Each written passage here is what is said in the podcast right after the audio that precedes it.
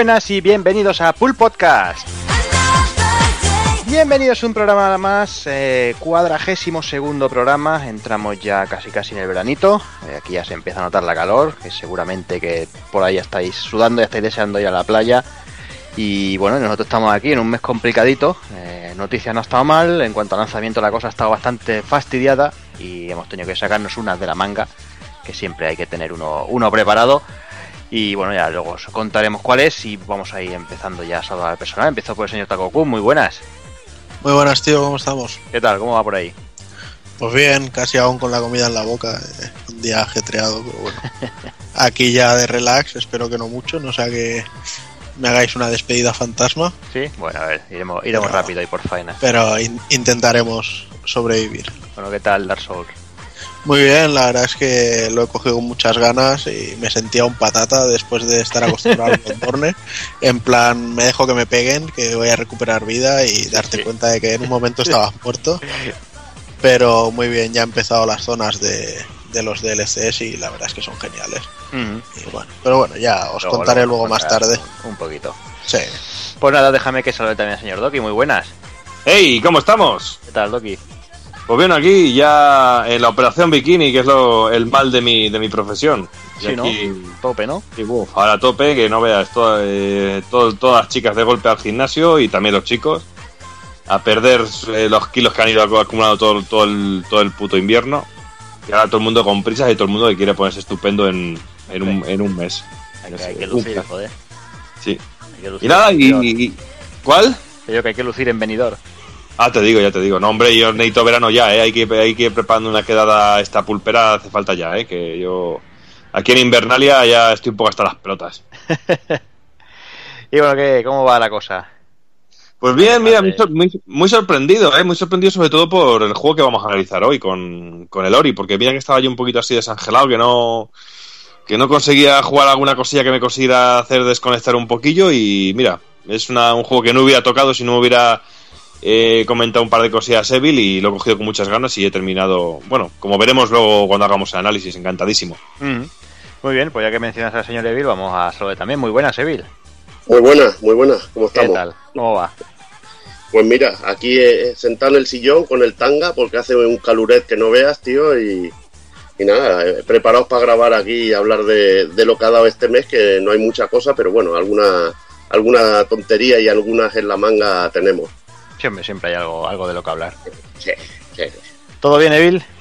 Sí, bien, bien. Hasta los huevos de currar, como todo eso. Siempre me lo han dicho que currar es de pobres y es lo que hay, tío. Ya sabes, y que no falte. Que siempre te que vendrá no- el listo que dirá que no te falte.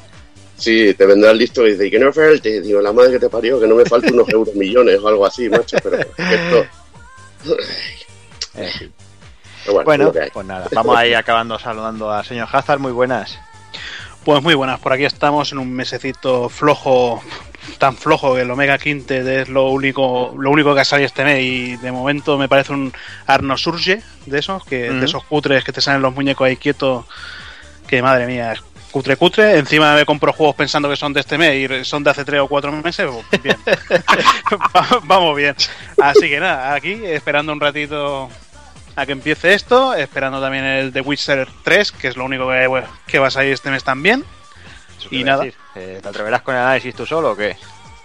Eh, sí, de, de esos de, de puta madre. Y ya el, está. El juego está de puta madre, venga. El juego está de siguiente. no, puta hombre, que lo, lo pillaré yo al final y lo sabes. Y ya, Ya, lo ya, se- ya se ha calentado, anda que no es fácil calentar a Sí, este. Este se calienta en cero coma. Hombre, sale la Trace Marigold que salió en Playboy, o sea que. Aquí también saldrá en, en pelotillas, ¿no? Supongo. Hombre, supongo. Es lo, que, es lo que hay que esperar. Ahí está. Pues nada, pues yo creo que con esto vamos a ir, vamos a ir dando, dando la- el campanazo de salida, va.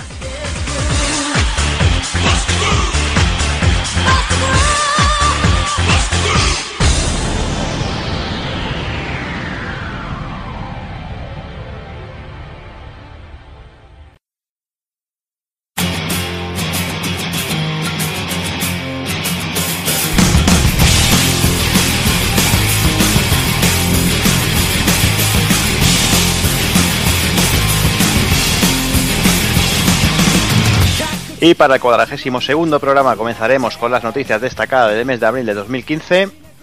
pasaremos a las novedades del mismo mes. El amigo Sito Turbo nos dejará con un desvariando.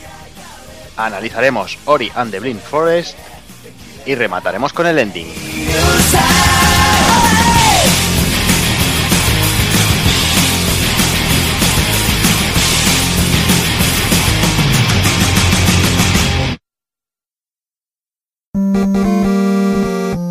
pulpofrito.com Me gusta.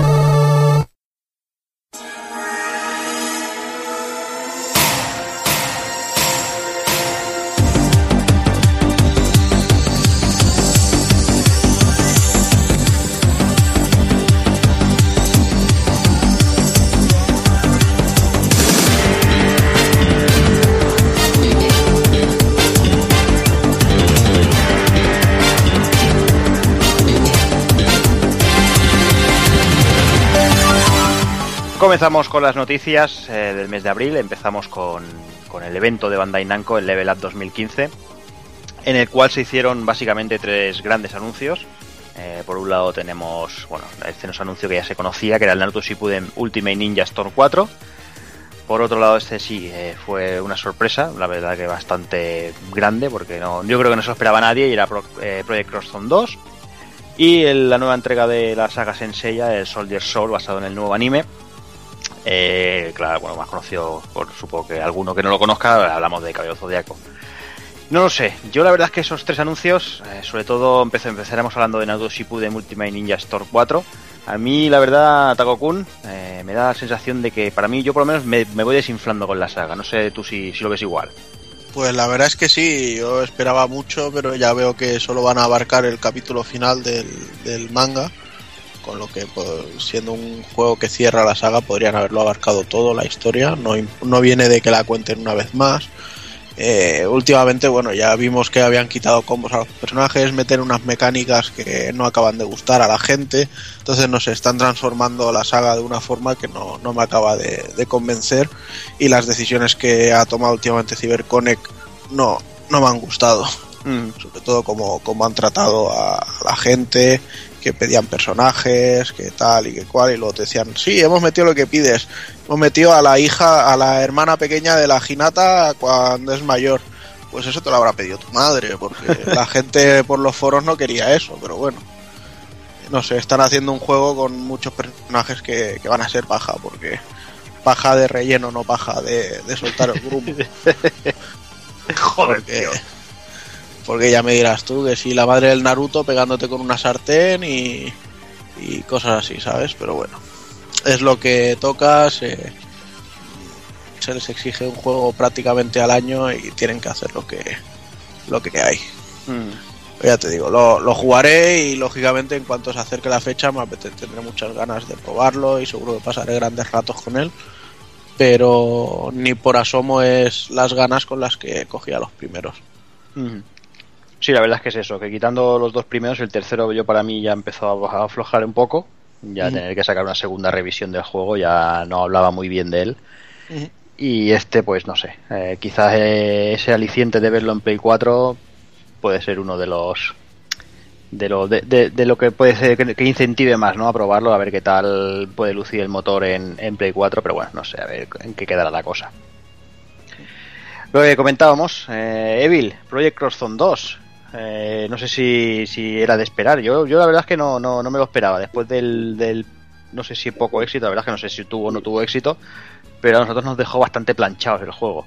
Sí, pues el, el juego lo define en dos palabras. Una es fanservice, que es la que nos mola, Mm, y la otra es aburrido, porque es que era aburrido a matar, tío. El, el juego pecaba de eso, y la verdad que en esta segunda parte se tendrían que solucionar muchas cosas. Quizá la principal es darle algo de dificultad al juego y que no sea un paseo, que por eso se hacía ultra aburrido, porque los combates la verdad es que no, no tenían dificultad alguna y creo que, que darle un punto de dificultad al juego y que te maten y que las decisiones que puedas tomar en, en un juego de estrategia influyan y no sea un simple paseo en el que vayas apalizando a los enemigos, pues eso es lo que, lo que hay que cambiar o lo que tiene que cambiar en Project Cross Zone 2 para que, que me sea atractivo a mí personalmente. Mm. Sí, además luego el rollo de que yo recuerdo que al final acababa haciendo siempre exactamente el mismo combo. O sea, a lo mejor eh, pego abajo, pego arriba, pego atrás, pego adelante y como he hecho los cuatro me regalan otro movimiento. Fin. O sea, o sea, el, el darle una mayor variedad o cambiar un poco el sistema de combate para hacer que sea realmente un juego en el que tengas que estar planificando lo que haces y no, y no ser tan robótico. Sí, que te hagan counter, que te hagan algo, que la máquina te haga algo. Es que es. es- Sí, porque un una vez que una vez que ya habías jugado las dos primeras pantallas ya sabías cómo iba a ser iba a ser todo el puto juego Mm. de continuo. Pero también había había leído algo de que iba a salir en castellano, ¿no? El juego también esta vez. Sí, también. Aunque tampoco la historia la de la verdad era tan tan importante, pero bueno. No, exacto. Tampoco que fuera ahí nada del otro mundo. bueno, pero ya se agradece. Sí, hombre, el esfuerzo se agradece como siempre. Y bueno, para terminar el evento, Takokun, eh, Senseiya Soldier Soul. No sé, yo la verdad es que no soy muy fan de los juegos de Senseiya, la verdad es que nunca me han acabado de, de llenar y no sé si, si, si tú lo ves este...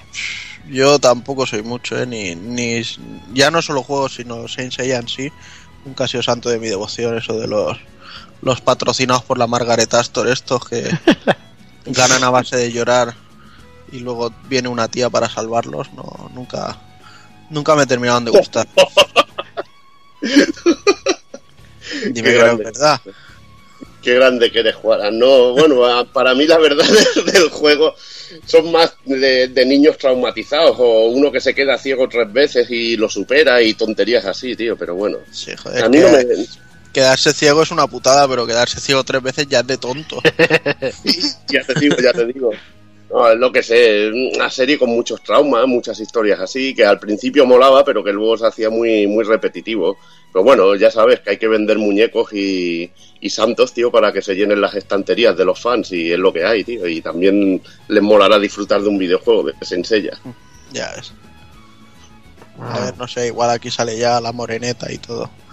El santo de la moreneta. La moreneta es un caballero de oro y lo sabes. Vaya tela. En fin, pues nada, pues esto es lo que lo que dio de sí el evento. Tampoco supongo que no sea un evento muy muy exagerado. Pero bueno, eh, tenemos esos tres anuncios que bueno que, se- que son de agradecer, sobre todo para los fans de cada de cada uno y que seguramente más de uno picaremos aquí unos cuantos. Y tal como picaremos, yo por lo menos en el siguiente voy a picar, pero vamos, de, me tiro a la, a la piscina sin agua si hace falta. Y es que el pasado 17 de abril, eh, durante la Star Wars Celebration en Anaheim, se, fue la, la fecha elegida para, para la puesta de largo para, bueno, ya se, es lo que ya se esperaba, ¿no? Ya se llevaba muchas semanas avisando y fue cuando nos, nos mostraron Battlefront 3. El juego en sí se venderá el, saldrá a la venta el 19 de noviembre, PS4, One y PC. Y bueno, no tiene, no tiene campaña, el juego no tendrá campaña, sí que tendrá unas misiones que podemos jugar así en solitario, como creo que recordar que pasaba ya en los anteriores, no sé si en el primero, pero en el segundo seguro. También tendremos héroes, podremos jugar en primera y en tercera persona, como ya pasaba a los otros. Y bueno, y el juego, pues nada, eh, re- reunirá personajes, vehículos y planetas de, de toda la saga. Mm, bueno, eh, qué decir, Eh, los que hayáis visto el tráiler, se comentaba que era estaba hecho con el engine del juego, como ya pasó con en su momento cuando mostraron Uncharted, el último Uncharted, que decían que estaba el engine, pero bueno, eh, ya sabemos que luego que el gameplay variará bastante. Eh, llevan, todo, llevan días y días mostrando imágenes, que si podremos llevar una TAT, una TST, no sé qué, no sé cuántos. Mm, Tampoco veo nada del otro mundo, porque esto ya pasaba en los anteriores, que tampoco lo veo lo veo en notición, ¿no? O sea, es algo que, que espero que esté. O sea, la noticia sería que no estuviera. Y sería algo que me jodería de, de sobremanera. Lo que sí que dicen que en Battlefront 3 no será un, un skin de, de Battlefield, como podría pensar mucha gente, que no, las destrucciones serán las mismas y que bueno, que el juego, entre comillas, será totalmente nuevo, no tendrá nada que ver con, con la otra franquicia. No sé, yo sé que de aquí a ninguno le emociona demasiado, aquí soy el único creo, no sé si Evil Bueno, acabará picando o no, depende de la enfermedad que haya alrededor de él, supongo. ya sabes que bueno, que Star Wars me mola y los Battlefront los tengo los dos. Eh, Te sufriré si juego contigo porque seguramente me, me- me mates por algún lado, me haga alguna putadilla de las tuyas, de Ahora. esas buenas. Bueno, ya a Borja ya sabéis que falta que le digáis Borja Star Wars para que ya le apetezca comprárselo. No, no, no, no. Un par de Ahí, fotos ahí, en Facebook y se acaba la tontería de Borja. Es un par de... es la cosa. ¿Cómo nos divertimos anoche jugando al juego? Y ya le empezará a picar, ya le empezará a picar. Ya está, ya lo sabéis. Pero bueno, decir que, bueno, una cosa que me escama es que comparándolo en contenido con el último Battlefront que salió, pues había muchas cosas que, que faltaban, que supongo que, que el juego nos lo van a vender mucho a base de DLCs y paquetes, que es algo que está muy, muy de moda. Sí, han, Meternos dicho, en paquetes. han dicho que no se iban a reservar nada, pero bueno, eso no se lo nadie, vamos. Sale- salir sale con 12 mapas. Sí. Sí, sí, sí. Pero bueno, es eso. Ellos dicen que no se van a reservar contenido, pero bueno, la verdad es que yo ya no me fío, vamos. En este mundillo ya No, no, no- te no de se lo van a reservar porque lo empezarán a programar una vez que ya hayas pagado el juego. Bueno, pero ahí todavía, mira, me podría. Podría, no sé, podría estar contento si, si empiezan a programarlo cuando ya salió el juego, vamos. Dicen, ¿cómo van las ventas bien? Pues hacemos DLC. Ahí está. Empiezan a no comprar, pues paramos. No sé, no sé. No sé. Bueno, Evil, que te hemos cortado. Esto, ya sabes, venderá como rosquillas y, y yo seguramente que caiga, porque a mí también Star Wars me va mucho y bueno, es divertido. En este caso a mí el Battlefield no me atrae mucho, pero si ya le metes eh, lo que decimos, ya le metes el universo de Star Wars y, y el rollete este, pues a mí me, hace, me lo hace un título muy apetecible. Y bueno, si tengo a alguien para jugar online, pues seguramente me, me animaré a, a pillarlo. ¿Pero esto qué va a ser? ¿Un juego únicamente online? ¿Un juego de estos no tiene, aparte de las pocas historias que tengas de campaña? No, no, no, no hay campaña, lo han dicho. Habrán mapas y eso de misiones, pero campaña en sí no, no hay campaña. Que me parece una, ser gran- un, me, me un parece una, sí, algo así. Lo que parece una gran gilipollez no hacer juego de una campaña de una cosa que ya tienes hecha, vamos, que tampoco costaba nada seguir el hilo argumental de, de las pelis y poner cuatro mapas en cada peli, por decir algo, o dos, o uno. Vamos, que tampoco me parece incluso poner cachos de- pues. de- de cinemáticas y cuatro mierdas y haces una campaña ahí siguiendo las, las pelis, pero bueno, lo que está claro es que el contenido inicial va a ser de las dos de las dos trilogías que conocemos y en cuanto salga la, ter- la tercera trilogía, o sea, el episodio 7, van a van a sacar DLC, vamos, sí o sí, vamos, vamos, que no se cree nadie, vamos, que no van a hacer más contenido.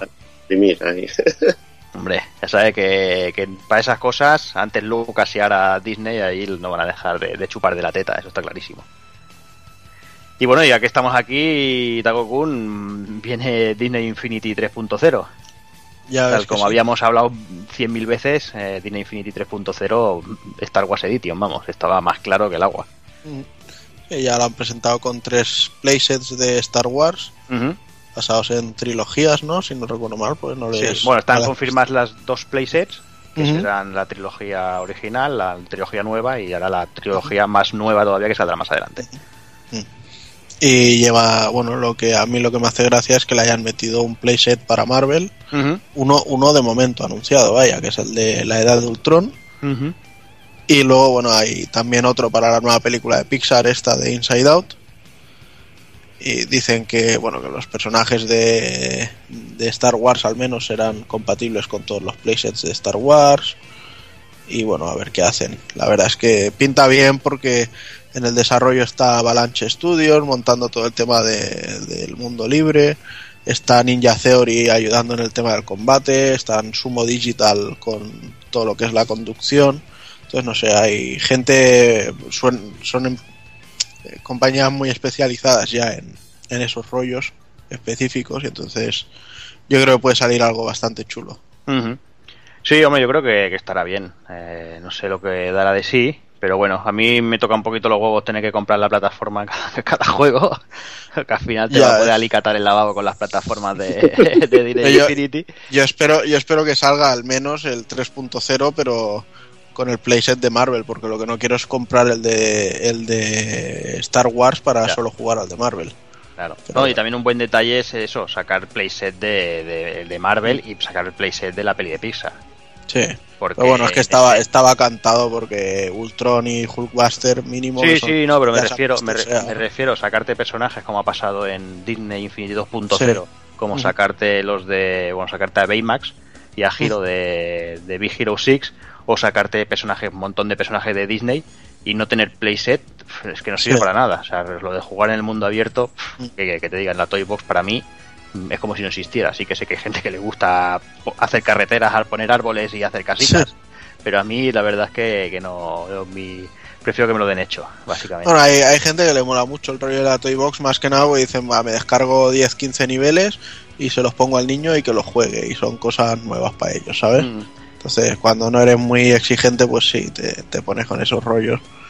Pero cuando ya buscamos algo más. Sí, lo que pasa es que voy a lo mismo que comentaba Doki de Battlefront 3. Si la campaña no es campaña, que son mapas sueltos, a mí no me Sí, motiva. eso a mí sí, personalmente no me motiva. Mm, No me motiva. Y ya te digo, yo le pongo el 2.0 al enano, le pongo la figura de Iron Man y se pega el tío, se puede pegar 10 horas dando vueltas por la ciudad volando y tirando y, y rompiéndolo todo. Y le da igual, a él sí que, a él sí que le da lo mismo, pero vamos. Mm, Personalmente prefiero que tenga un poquito de. Bueno, que, que tengas una motivación, vamos, más que Sí. destrucción y volar. Sí, yo también. Pero bueno, veremos, veremos en qué queda la cosa. Eh, luego habrá que empezar a hacer quinielas para ver cuál será el 4.0. Y bueno, vamos, seguimos. Eh, ya sabéis que últimamente no hay pool podcast sin noticias o, o bien un Nintendo Direct, eh, que el de este mes no lo vamos a saltar, porque el tema de Splatoon... Bueno, no sé, tampoco hablar de Splatoon ahora mismo no creo yo que, que sea muy... Que nos la suda, así de sencillo. No, no, a, a mí sí, a ti también, Perdón. pero a Doki y A no, a mí les hace gracia. A mí no me la suda tanto, pero bueno. Por eso. Eh, me hace gracia, no sé. Somos, somos mayoría. Sí, porque Hazard No, no nada. mayoría. Sí, hombre, ¿cómo que no? Hazard, ¿qué dices de Splatoon? Madre mía. ¿Ves? No, Ya a ver, no, prefiero no decir ahora, nada. ahora, ahora el criterio de Hazard sí que vale para vosotros, ¿eh? Desgraciados. La No, no, pero somos mayoría, 3 para 2. Sí, sí, cuando os interesa. Sois como los partidos políticos. Hombre, ¿sabes? Como tiene que ser. A ver, mi criterio, mi criterio siempre importa para mí y a tomar por culo. Ahí estamos. Ahí estamos. Además, para hacer un juego de la, de la patrulla canina esa, tío, de los dibujitos esos, que le ponen que- una, una que y canino. eh, quita, que estás canino. Madre Pues yo, siempre, yo siempre estoy canino, tío. En fin, lo que comentábamos. eh, hay dos culebrones siempre, eh, últimamente. Por un lado está los Nintendo Direct y por otro lado, obviamente, está el culebrón Kojima Konami. Y este mes no iba a ser menos, porque la cosa parece que va, va, va en escala de, de todo y no sabemos hasta, hasta dónde va a llegar a este ritmo. Y bueno, Cuéntame, Carmele. Sí, exacto. Va a haber que hacer un sálvame o algo ahí y sentar a Kojima. Llegará hasta que Kojima diga, era todo broma para vender el Phantom Pain. Que tampoco lo descarto, ¿eh? No te pienses tú que... Yo es que yo no me creo nada ya, hombre. Es que es eso, pero bueno, empezamos con las noticias que han habido este mes. Eh, supongo que os acordaréis de la actriz de doblaje Donna Burr que comentamos, ¿no? Que había dicho en Twitter que Kojima había sido despedido por Konami y tal. Pues nada, días después eh, se retractó diciendo que, era mentira lo que había dicho, con lo cual o, o le habían pegado una colleja o, a saber. Tras esto, pues Konami anuncia que se reitera Petit de, de la PlayStation Network sin, sin razones aparentes. Eh, y como no, eh, como no ibas a pasar, dos horas después, una hora después, estaba lleno de, de PlayStation 4 con PT en, en a, a precio de mil, de mil dólares para arriba. La gente parece que los especuladores esto no tiene límite ya, es brutal. Ay, están locos, tío. Está loca la peña. Y mira, mira que lo dijimos nosotros de tontería y de coña, ¿eh? Y a los días ya lo estaba haciendo la gente. Digo, madre mía, es que. Sí, sí, no, que el, el- el- el mundo de la especulación no tiene, no tiene límites totalmente. Mira, Doki, yo, yo me la descargué, tío, porque imagínate, mi Play 4 negra y si la demo del PT es que no vale nada, no es nada, tío. Nada. Y lo sabéis. Está claro. Y bueno, por lo menos, mira, eh, esta vez Debye parece que se ha comportado y dicen que, que han anulado, que ahora está prohibido vender las consolas con PT instalado. O sea, a menos como, como reclamo, está prohibido ahora mismo, a día de hoy. Se rumorea que además de todo esto, eh, a final de este mes Konami quiere hacer un movimiento para que la demo deje de funcionar en todas las consolas que, que- que está instalada. No sé si será verdad o será, o será Guarda. mentira. El, Pero- nivel, el nivel de odio es muy bestia, ¿eh, tío? Para Sí, hacer sí, eso. si eso es cierto, o sea, va, va a tener tiene huevo la cosa, ¿eh? El nivel de odio es que estarán diciendo, el hijo de puta este me tiene hasta los cojones, del nivel así, más o menos. Sí, tiene que ser brutal. O Brutal. igual, es- o igual es el propio Kojima que le dice a Konami o me pagas esta morterada o mi producto o se quita de la store. También puede No. ser. Pero una cosa es de la Store y otra de tu Play 4. No sé. Ya. Que te dejen, que tengas bajado algo y que te deje de funcionar porque le salga los cojones a Kojima o a Konami. Pues no. Al final, Jordi, pasaste, me acuerdo que pasaste un post, eh, bueno, un- una foto que ponía Fuck Konami, Fuck, me- bueno, Fuck, Silent Hill y Fuck You, que era al final. Al final se cumple todo, tío. Sí, va el ritmo ahí, vamos, está... Ni que, ni que hubiera sido un- una diapositiva que hayan puesto en alguna presentación de Konami, vamos. Sí, pero ya, pero ya eh, cambiando un poquito, eh, eh, realmente ahora, ahora han salido un- una de fans de Silent Hill por todos lados, increíble. Ahora hay una lección de-. Pero eh, es que de repente yo he visto gente indignadísima, gente, digo, pero bueno, madre mía, cómo se ha puesto ahora de repente todo el mundo Bueno, con... Si- Silent Hill siempre ha movido mucha, mucha gente. Y sobre No hagamos, todo... no hagamos como el tonto ese que ahora se pone a jugar al Breath of Fire y, y dice, a ver si alguien lo conoce. Y sobre todo tener en cuenta que, que han, han abierto una mierda esa de, de recolección de firmas. que no he visto cosas más inútiles de haber en el mundo que ponerse a firmar a firmar mierdas de esa de ves. internet que no valen para nada, vamos. Señor Kojima, por favor, ¿puede usted volver a Konami y aguantar toda la mierda que le echen y, y tirarse cuatro años trabajando en este juego para que yo me lo pase bien? claro que sí, hijo de puta. Igualmente es que yo creo que con los rollos de, de- de todo Dios estar callado y todo esto nunca llegaremos a saber lo que está pasando re- lo que, o lo que ha pasado realmente. Claro, Me lo sabremos. ¿no? El Kojima escribirá un libro. Sí, un libro, pues seguramente, pero pero el nivel de odio que se nota ahí con lo que ha comentado Jordi, tío, es muy bestia, tío. Es muy bestia. Si se hace eso, el nivel de odio ahí ha habido cosas muy gordas. También se rumoreaba lo del rollo de que el presidente de Konami quiere irse a lo. Bueno, rumorea- lo, lo he leído por lo de los foros de estos de NeoGAP y todo esto, y luego lo han comentado en varias webs, de que el presidente de Konami se iba, le iba el rollo del mercado de los móviles y esto, y que quería. Y que bueno, que Kojima gastaba mucho dinero para sus juegos, que ganaban dinero, pero que se tenían que gastar mucho dinero, que no daba el beneficio suficiente Sí, para ellos. Les da, que, por ejemplo, les da más móvil- cualquier juego de Sí. pachinko que un Metal Gear.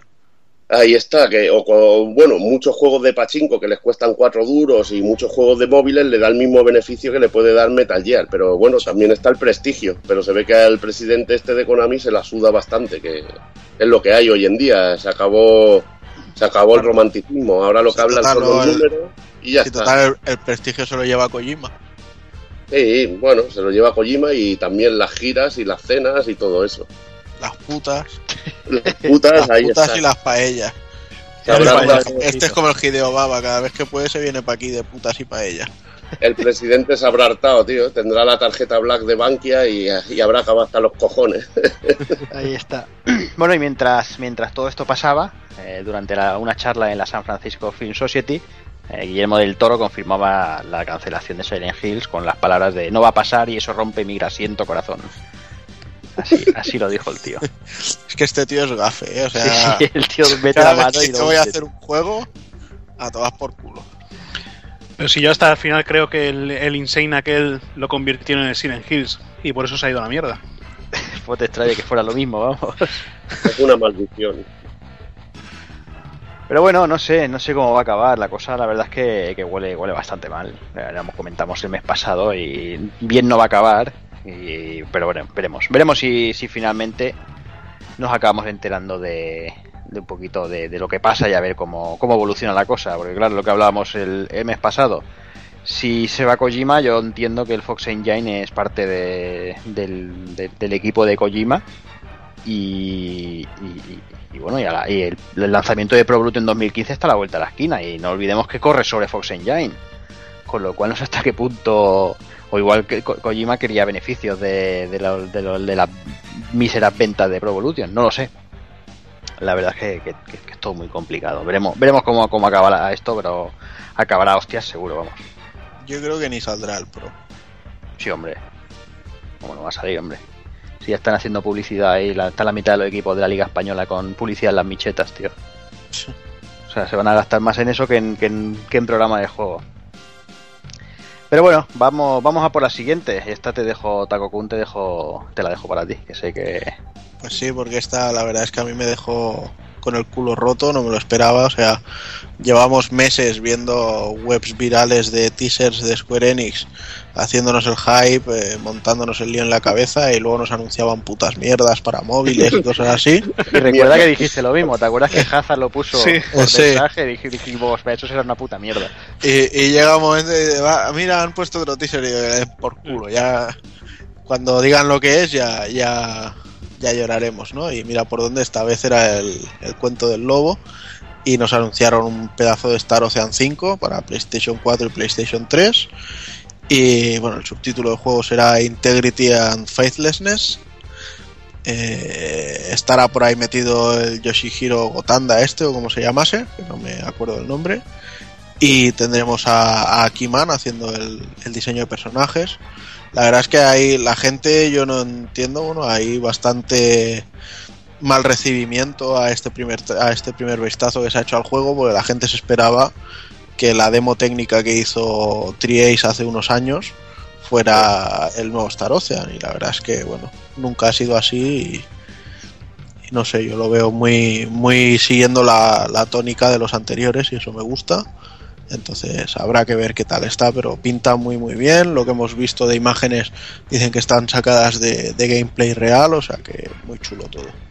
A mí la Igual, verdad es que me, me- me tiene muy muy interesado Igualmente, bueno, eh, es que Square tampoco pondría la pasta que, que va a poner, en lo- en como, como si fuera un desarrollo de un Final Fantasy XV. A mí ya me basta con que sea tan bueno como el Star Ocean 4 y sobre todo se curre en el sistema de combate, porque es uno de los juegos en, en combate más divertidos que, Sí. que he podido jugar y yo creo que es lo importante de Star Ocean. Es que yo te digo, a mí me dicen elige entre el Star Ocean o el Final 15 y te digo, me quedo con el Star Ocean. Pues sí, pues seguramente te lo pasan mucho mejor jugando. Yo Eh, todos los Star Ocean tengo grandes recuerdos de haber echado más de 100 horas. Eh, en el último me metí a la mazmorra esta de la Cereal Queen. Eh, me llegué a tirar horas y horas ahí porque además no podías salvar, no podías salir. Eh, hice un combate con ella que duró más de 40, 50 minutos y al final me petó, pero no sé, me lo, me lo pasaba muy muy bien jugando y al final eso es lo, lo que interesa. Y es que el sistema de combate es cojonudo y si se lo vuelven a currar igual que el, que el 4, pues va a ser una puta pasada. Y si encima tienes diseños de, de Akiman, pues qué más quieres, tío. Seguro que, que va a ser una puta pasada. Y Yo además como- este, este anuncio eh, nos, nos quitaba también otra espinita que era la que nos pegó la noticia de que Triace dejaban de trabajar en. Sí, que, que se iban a dedicar solo a- al mercado móvil en, en otra compañía y ver que no que siguen trabajando para todo esto pues la verdad es que es una alegría ujú. Bueno, pues nada, seguiremos informando. Eh, de momento poco detalle hay, pero bueno, esperaremos a ver si, si para el E3 nos empiezan a mostrar cositas. Y bueno, vamos a por lo que podríamos decir que es la, la noticia del mes, ¿no? Al menos para mí lo es, y no, y no para bien. Y es que, bueno, como habéis visto, supongo que todo el mundo, eh, Warner anuncia el pase de temporada de Batman Arkham Knight. Eh, el precio del pase de temporada es de 39,99 eurazos. Aunque también, si quieres, también puedes comprarlo. A la, eh, a- lo pondrán a la venta en una edición premium que incluirá al juego al módico precio de 110 euros. Muy bien, 70 euros más 40, 110, obvio. 110 pavales. Muy bien, muy bien. Y ni Batmóvil ni pollas, ¿eh? O sea, no. nada de nada. El juego completo y ya está, ¿qué más quieres? Claro, sí, sí, 110 eurazos. Y solo para los de lo que dirá- lo que dijeron. El contenido irá saliendo durante los seis primeros meses del tras el lanzamiento del juego. O sea, si, si al séptimo mes les da por sacar otro, tendrás que volver a pasar por caja. ¿Qué es lo que pasa con el Mortal Kombat? Porque con el Combat Pack ese hay personajes anunciados para después del Combat Pack. Claro, obvio, obvio. Si no, no, no- no hay negocio. Bueno, el contenido. eh, empezamos el contenido anunciado que irá saliendo durante esos meses. eh, empieza con una precuela llamada Batgirl a, a of Family. mm, Parte de, bueno, pre- precuela del juego, o sea, parte de la historia. Que ya ves que esto nos lo regalaron con la, con, con la reserva, con el anterior Batman. Exacto. O sea, con la Catwoman. Exacto. Eh, por otro lado tenemos The Season of Infamy, que serán nuevas historias con más misiones y elementos jugables. Gotham City Stories, las cuales se podrá jugar con aliados de Batman y se narran hechos anteriores y posteriores a los eventos del juego, con lo cual más contenido del juego eh, sacado de él. Nuevos retos llamados Crime Fighter Challenge Maps y diferentes diseños de los personajes y, y para el Batmóvil. Mm, No lo sé, a mí me parece que me digas las misiones, los retos y todo eso, mira, lo podría, lo podría aceptar y podría pasar de él. Pero que me metan la precuela de Batgirl y me metan eh, las historias estas de los aliados y eventos anteriores y posteriores, a mí que que lo diga, a mí me tocan mucho los cojones. Tanto que yo he cancelado mi reserva de Batman Arkham Knight y si sale una versión GOTY la compraré y si no, mira, me joderé y no lo jugaré. Porque Doki, yo creo que es una gitanada, pero es que el precio me, me parece pero exagerado. Eso es una gitanada en, to- en todos los sentidos y como tú bien has dicho, se quita las ganas de, de hacerse con el juego. Yo por lo menos no, no pago 100 euros por tener el juego con, lo- con los DLCs. Si me dices que tienes algún eh, aliciente como por ejemplo una figura o un buen libro de arte o algo, te lo puedes plantear, pero ya solo por DLCs, eh, ni de coña. Yo como bien dices, hay juegos que de sobra para poder dedicar el tiempo hasta que dentro de unos meses saque la versión GOTI. Aunque también me da miedo porque también me pasó eso con el, el anterior, el Origins, el Batman Origins, y lo, y lo de- dejé parado y al final lo, he dejado pasar y ni lo he pillado. O sea bueno, que, eso, eso es lo mejor que te podía pasar con el Origins. y, a- y ahí lo he dejado, pero viendo el percal, porque mira, por, con Far Cry 4 eh, ha salido ahora, va a salir ahora la versión completa con todos los DLCs. Pero solo en Play Pues- 4, ¿eh? Y eso, bueno, solo en Play 4, pero tampoco ha pasado tanto tiempo desde el lanzamiento del Far No, no, Cry está 4. claro. Y el, y el Sombras de Mordor, tres cuartos de lo mismo. y sombras de Mordor, o sea que prefiero ir jugando a ciertas cosas. Mira, sale el, el juego este de Witcher, pues mira, me pongo a jugar de Witcher algunas cosillas más hasta que salga la versión GOTY a tomar por culo, porque a mí, como tú bien dices, eh, partes de la historia, como por ejemplo la parte de Batgirl y, el- y ver acontecimientos de después y de antes, pues me interesa. Seguramente, por ejemplo, un Far Cry 4, la edición GOTY, pues no me interesa tanto porque me interesará jugar la, la campaña y del resto pase, porque me la pela, porque yo ni juego online ni cosas de esas. Pero el tener la historia del juego sí que me interesa. Y Ujú. poder manejar al personaje de, de Batgirl, pues me interesa. Y como bien habéis dicho, con el otro, con el, el Arkham City, pues te regal, eh, con, la pre- con la- el pre-order te regalaban a Catwoman. Sí. Y poder jugar toda la parte de Catwoman, que era parte de la historia también.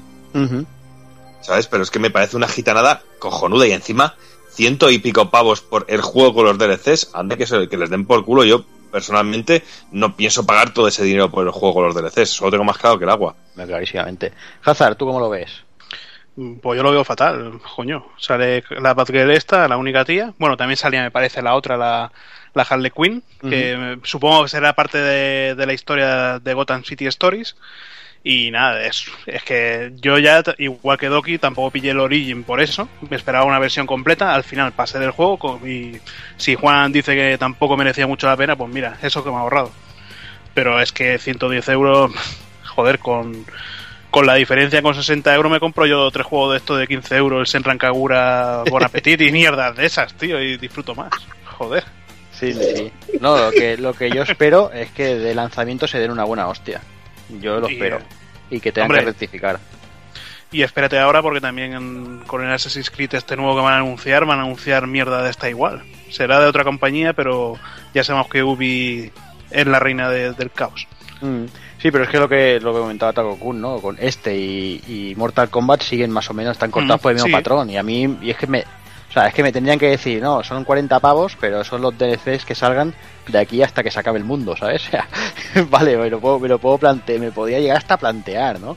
Si, Pero- si prometen que va a seguir historias y pollas, pero pero que te digan que son los primeros seis meses y que les dé por el séptimo mes sacarte, yo que sé, eh, la historia que Robin, yo que sé, cualquier gilipollez, o un DLC de Robin vs Batman, alguna mierda, yo que sé, ¿sabes? Y que te lo quieran cobrar luego, yo que sé, que te casquen otros 10 o 12 pavos, tío. Pero es que al final el juego, ¿cuánto te va a costar? Es que es una locura. Pero lo malo que están tomando la costumbre esta y, y ahora gilipollas que se gasten los 40 euros estos y, y siguen sacando la, la mierda la mierda igual. Y al final te acaben costando un juego completo 110 euros. No sé. Claro, pero es que aquí entran los señores con traje y si, Mm. si dicen, hostia, es que Activision saca el Call of Duty y saca el Elite anual, que son otros 60 pavos y lo vende. Eh, llega Electronic Arts y saca el Battlefield y saca el, el Elite también otros 50 pavos y lo vende, ¿por qué no lo vamos a hacer nosotros? Sacamos medio juego y luego sacamos la otra mitad. O vamos metiendo chuminadas y, y sacamos 50 pavos más. Vendemos dos juegos por uno. Y luego te Bueno, sale la versión, ve- ve- vendemos uno por dos más bien. y luego te sale la versión completa por 40 euros. Eh, y ni eso, porque la de las sombras de Mordor sale a 60 pavos. No sé si sería un error tipográfico, pero yo vi que en Estados Unidos costaría 39 dólares y en Europa, o sea, y en España 59 euros. Bravo. Joder. Buena conversión.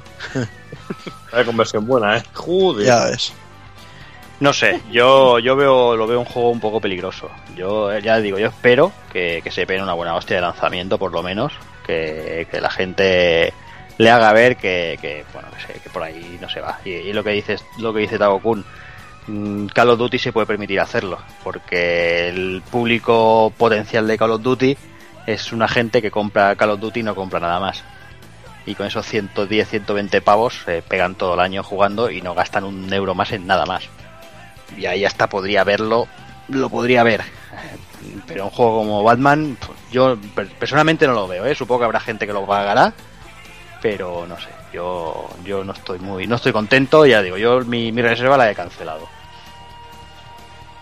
Yo me esperaré también a la humilde edición. Sí, sí, y si no sale, pues esperaremos a que baje y lo jugaremos sin DLC, Eh, se toman por culo. exacto. Está, Y nos joderemos, pero no pagaremos 70 de salida más 40 del otro, venga, hombre.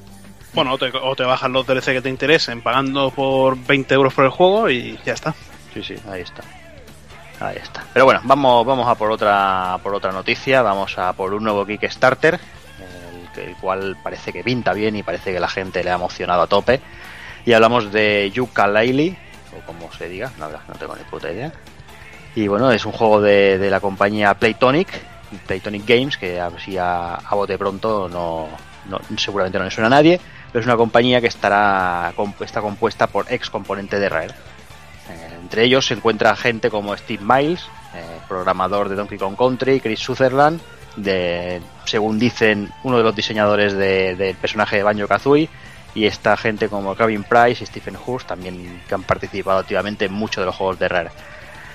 El juego, para empezar con él, eh, pedían inicialmente 175.000 libras, lo que me parece, aquí quiero hacer un punto, un punto de seguido, un pequeño paréntesis, que pedían para empezar a programar 175.000 libras. Supongo que, que quieren hacer que quieren hacer un Inafune de eso, de decir, no, de momento 175.000 para empezar, para ponernos, para, para, ponernos, venga, para comprar las mesas y las sillas y, y ponernos a trabajar. Pero bueno, eh, visto lo visto, eh, pocas horas estaban el, el Kickstarter funcionando y ya habían alcanzado el millón trescientas mil libras, con lo cual a la gente le, le- le ha, le ha puesto, le ha puesto a tope, porque yo supongo que Rare todavía tiene tirada, aunque, aunque no, aunque Microsoft la, la- lo haya dejado Evil para Kinect y, y Shovel Knight. Una auténtica lástima porque aquí se demuestra las ganas que tiene la gente de tener un plataformas 3D como los que hacía Rare en, en su momento. Mm. Y, y tener un juego, eh, ya se ve, la gente le ha tirado la pasta como se la han tirado en Nafune, que luego hablaremos de él, del Mighty, hablaremos de esto de- del rollete de los Kickstarters. Y bueno, eh, se ve las ganas que tiene la gente y, por ejemplo, como Microsoft se equivoca al no sacar un juego de corte clásico de, de plataformas 3D. Porque viendo este tipo de iniciativas y, y la respuesta que hay, la gente tiene ganas de que, de que les den juegos de calidad y que les recuerden, por ejemplo, en este caso, a, la, a, bueno, a lo que eran los, los plataformas que había en, en Nintendo 64. Ujú. Sí, sí, la verdad es que, que yo creo que sería un buen, un buen, un buen braguetazo para, para Microsoft un juego de este tipo, teniendo a, a, a la licencia de Rare y, no teniendo entre comillas competencia en el, en el, en este más, más que Nintendo y alguna cosita de, de Play 4. Hostia, pues yo creo que, que sacar un baño y ahora decir, coger y decir, no, nosotros sí que lo vamos a sacar porque nosotros tenemos la licencia, lo vamos a sacar nosotros. Sí, pero sacaron un baño Kazooie de verdad, no un caches y cachivaches como el que sacaron ese. No, no, claro, obviamente, obviamente.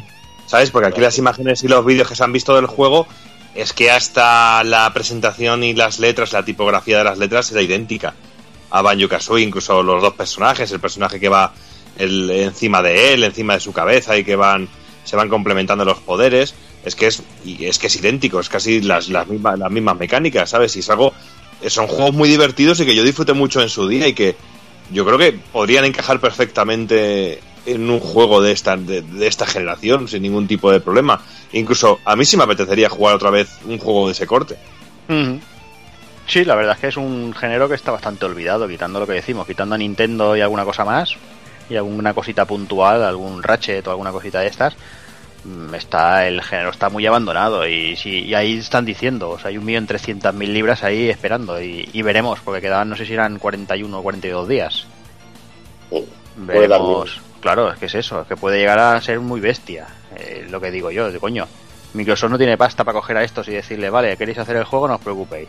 Eh, hacéis esto, pero venís luego conmigo, los cuatro estos, los, recupera, los recuperamos y que se pongan a trabajar a, a, la- a- a mandarles a los de Red que le quedan. Tú, la, la licencia es suya, o sea que obviamente ahí pueden hacer lo que les salga del ciruelo. Que igual lo hacen ahora, ¿eh? Igual cogen y dicen, no, no, vosotros recaudad el dinero, desarrollad el juego y ya os lo distribuyo yo y ya sacaré ser. beneficio limpio.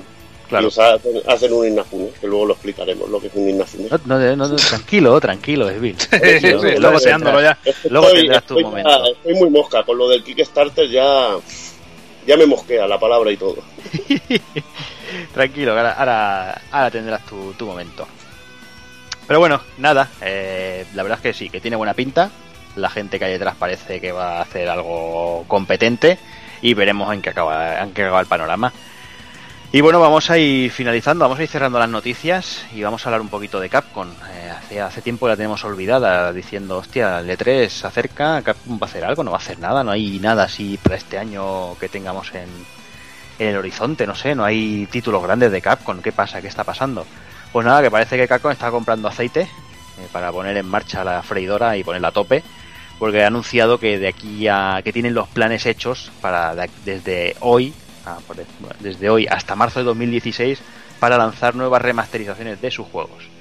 Como ya sabes, está anunciado que aparecerá eh, la versión HD de Devil May Cry 4 y además, por lo visto, están muy contentos con las ventas de Resident Evil HD Remastered porque han pasado del millón de unidades y eso animado sobre todo a, eh, ahí hemos ganado billetes. Cómo no animar a seguir lanzando clásicos Evil Ya y más digo. con una cartera como la que tiene detrás Capcom no una cartera de, de juegos y de licencias que vamos que podría hacer juegos de aquí al, al, al 2025 solo a base de refritos a base de refritos. Me extraña que no estén los de Lonimusa ya, ya en camino y cositas así.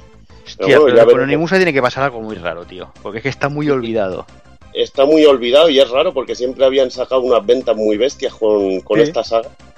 Y la verdad que no, no sé qué puede haber pasado, pero no te extrañe que con esto de las remasterizaciones pues salga más de, más de una remasterización HD de, de alguna cosita así olvidada. Veremos los títulos que salen y, y lo que lanzan y, y- y a ver si, si son interesantes o no lo son.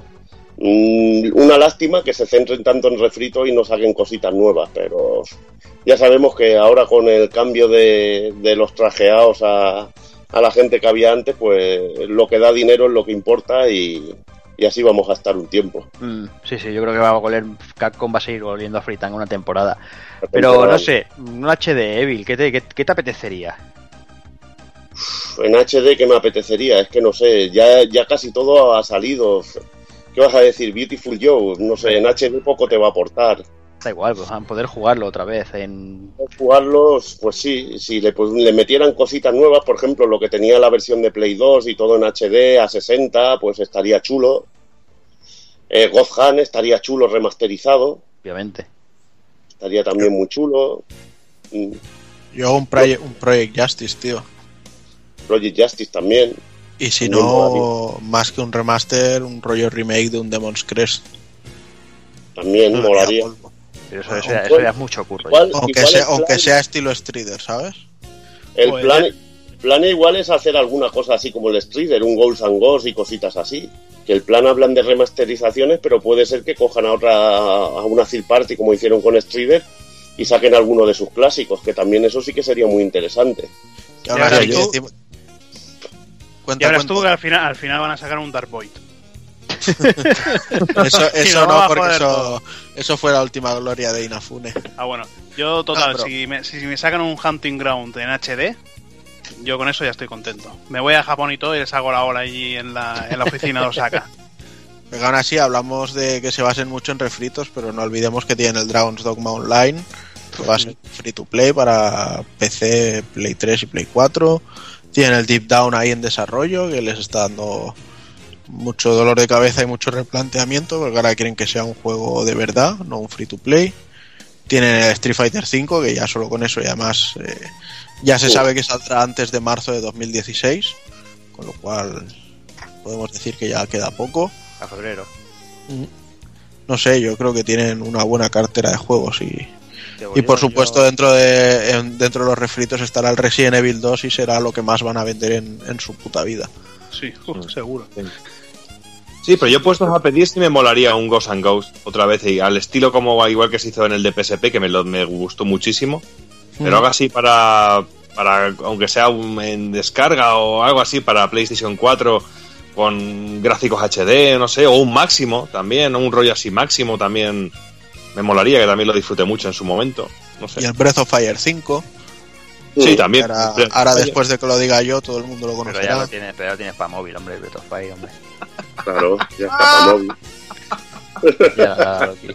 Ya la ha dado aquí. Ya No sé, yo la verdad, yo la verdad es que no, no, no veo que tenga, como dice Takoku, una, una cartera. No sé, yo el Dragon Dome Online y el Deep Down no los veo. Es que me da la sensación de que Deep Down se quedará donde está. O sea, no llegará. Yo creo que no llegará ni a salir. No sé por qué. Me huele la cosa, me huele la cosa mal. Bueno, también tienen su, bueno, tienen su saco de oro, que es el Monster Hunter, que el que van a sacar para 3DS tiene muy buena pinta. Sí, el ese lo, ese lo quiero hasta yo. Sí, es lo que es hasta tú, ¿verdad? tiene muy Pues yo no buena lo pinta. quiero. Y con- Y con Monster Hunter seguirán, porque salen animalicos. Ah, Eres así de simple. Bueno, en el 4 también llevas gatitos que te van acompañando, pero no sé, tío, el diseño tan infantiloide, pues no, no me va con un Monster Hunter. Yo esperaba un Monster Hunter eh, para Play 4 con gráficos de nueva generación, pero joder, macho, en vez de ir para adelante, van para atrás. Que vale, sí, Eso fue- cel shading, eso- cel shading bonito, cel shading más bonito, vale, pero más infantil.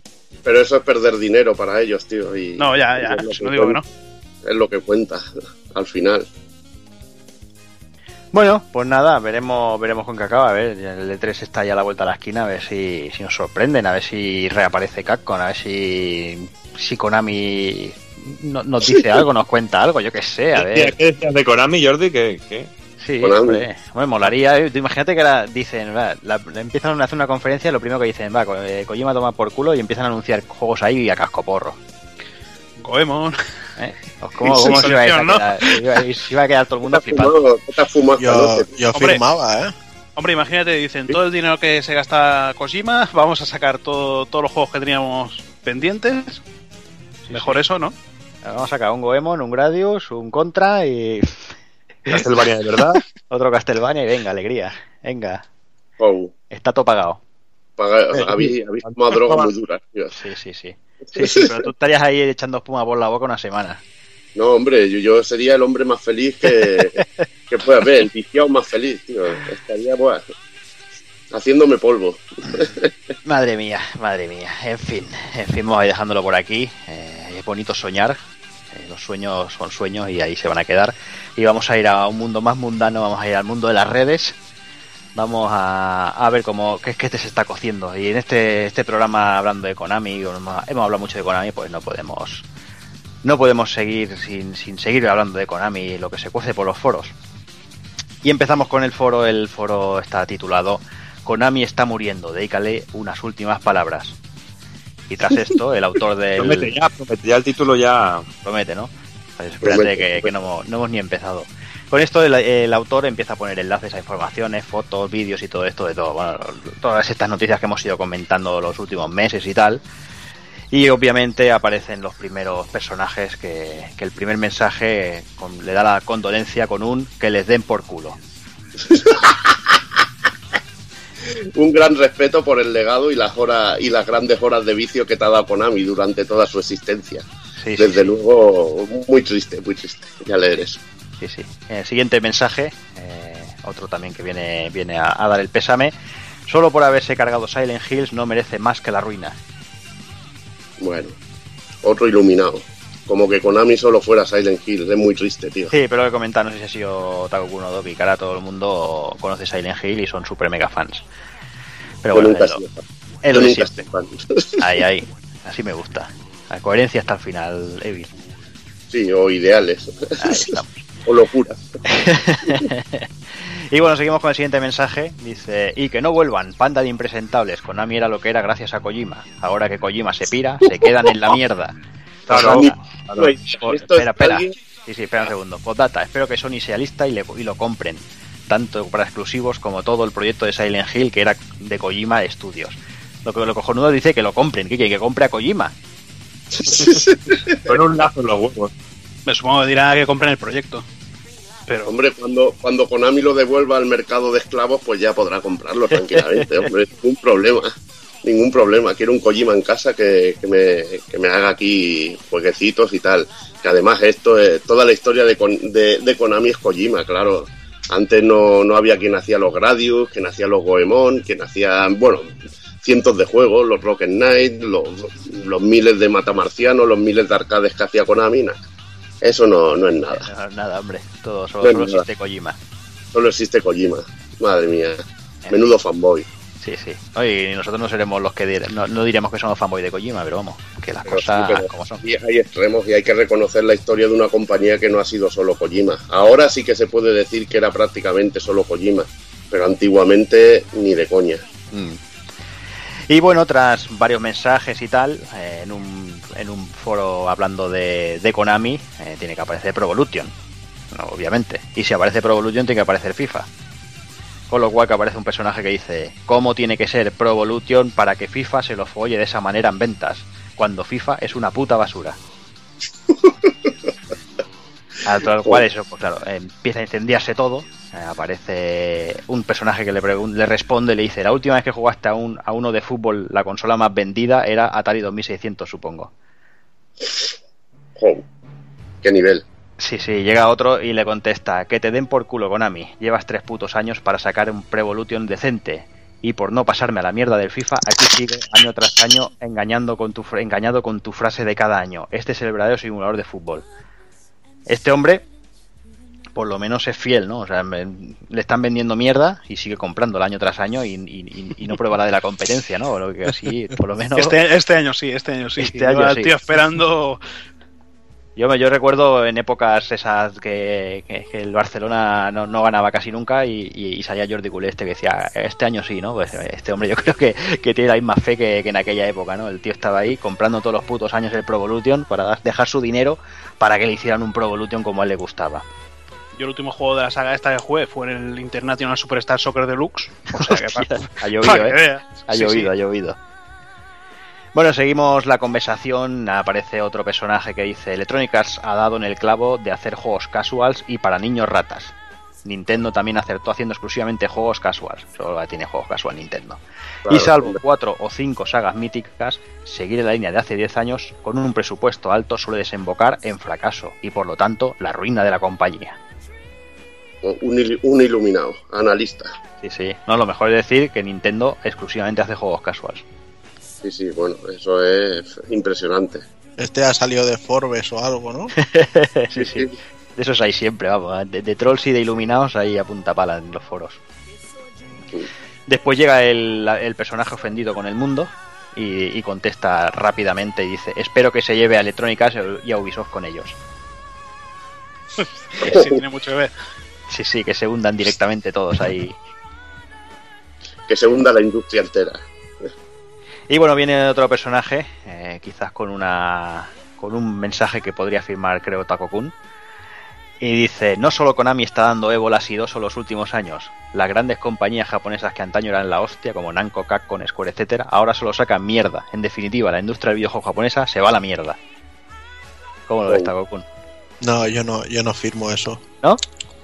Sí es cierto que para mí antes eh, la industria japonesa era un 80% y el resto un 20% y ahora lo veo que la balanza está quizá un 60 la industria occidental y un 40 la japo.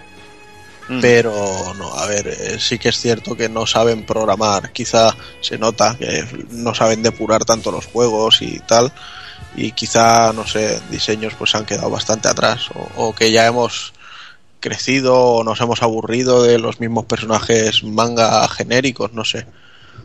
Pero yo no, no iría tan lejos. Eh, Japón nos sigue dando muy buenos juegos y, y normalmente siempre, siempre están entre mis goti, por mucho que, que adore otros juegos que son occidentales.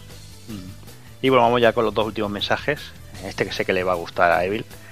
Y viene un personal que dice que tomen por el culo. Desde el momento en que trataron la saga contra como si fuese un juego vulgar, merecen lo peor.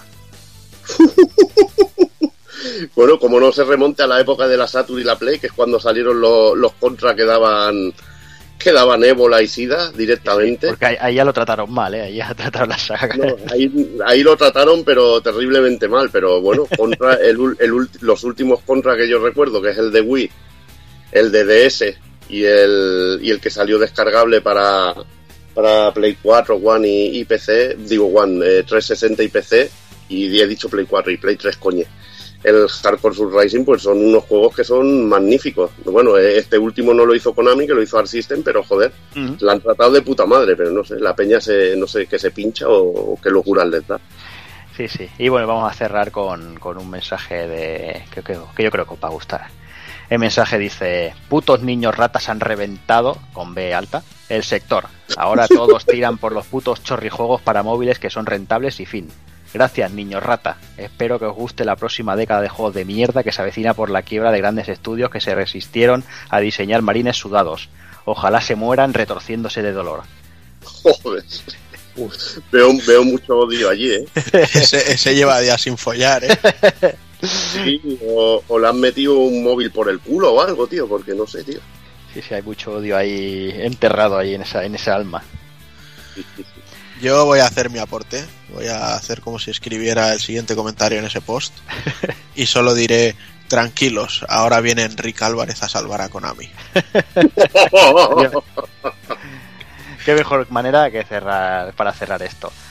Pues nada, ahora hemos estado manteniendo, reteniendo, mejor dicho, a Evil un rato. Vamos a, a- a darle cancha para que para que se desahogue y eche toda su bilis y ya se pueda ir a dormir tranquilo hoy. Quítale el bozal.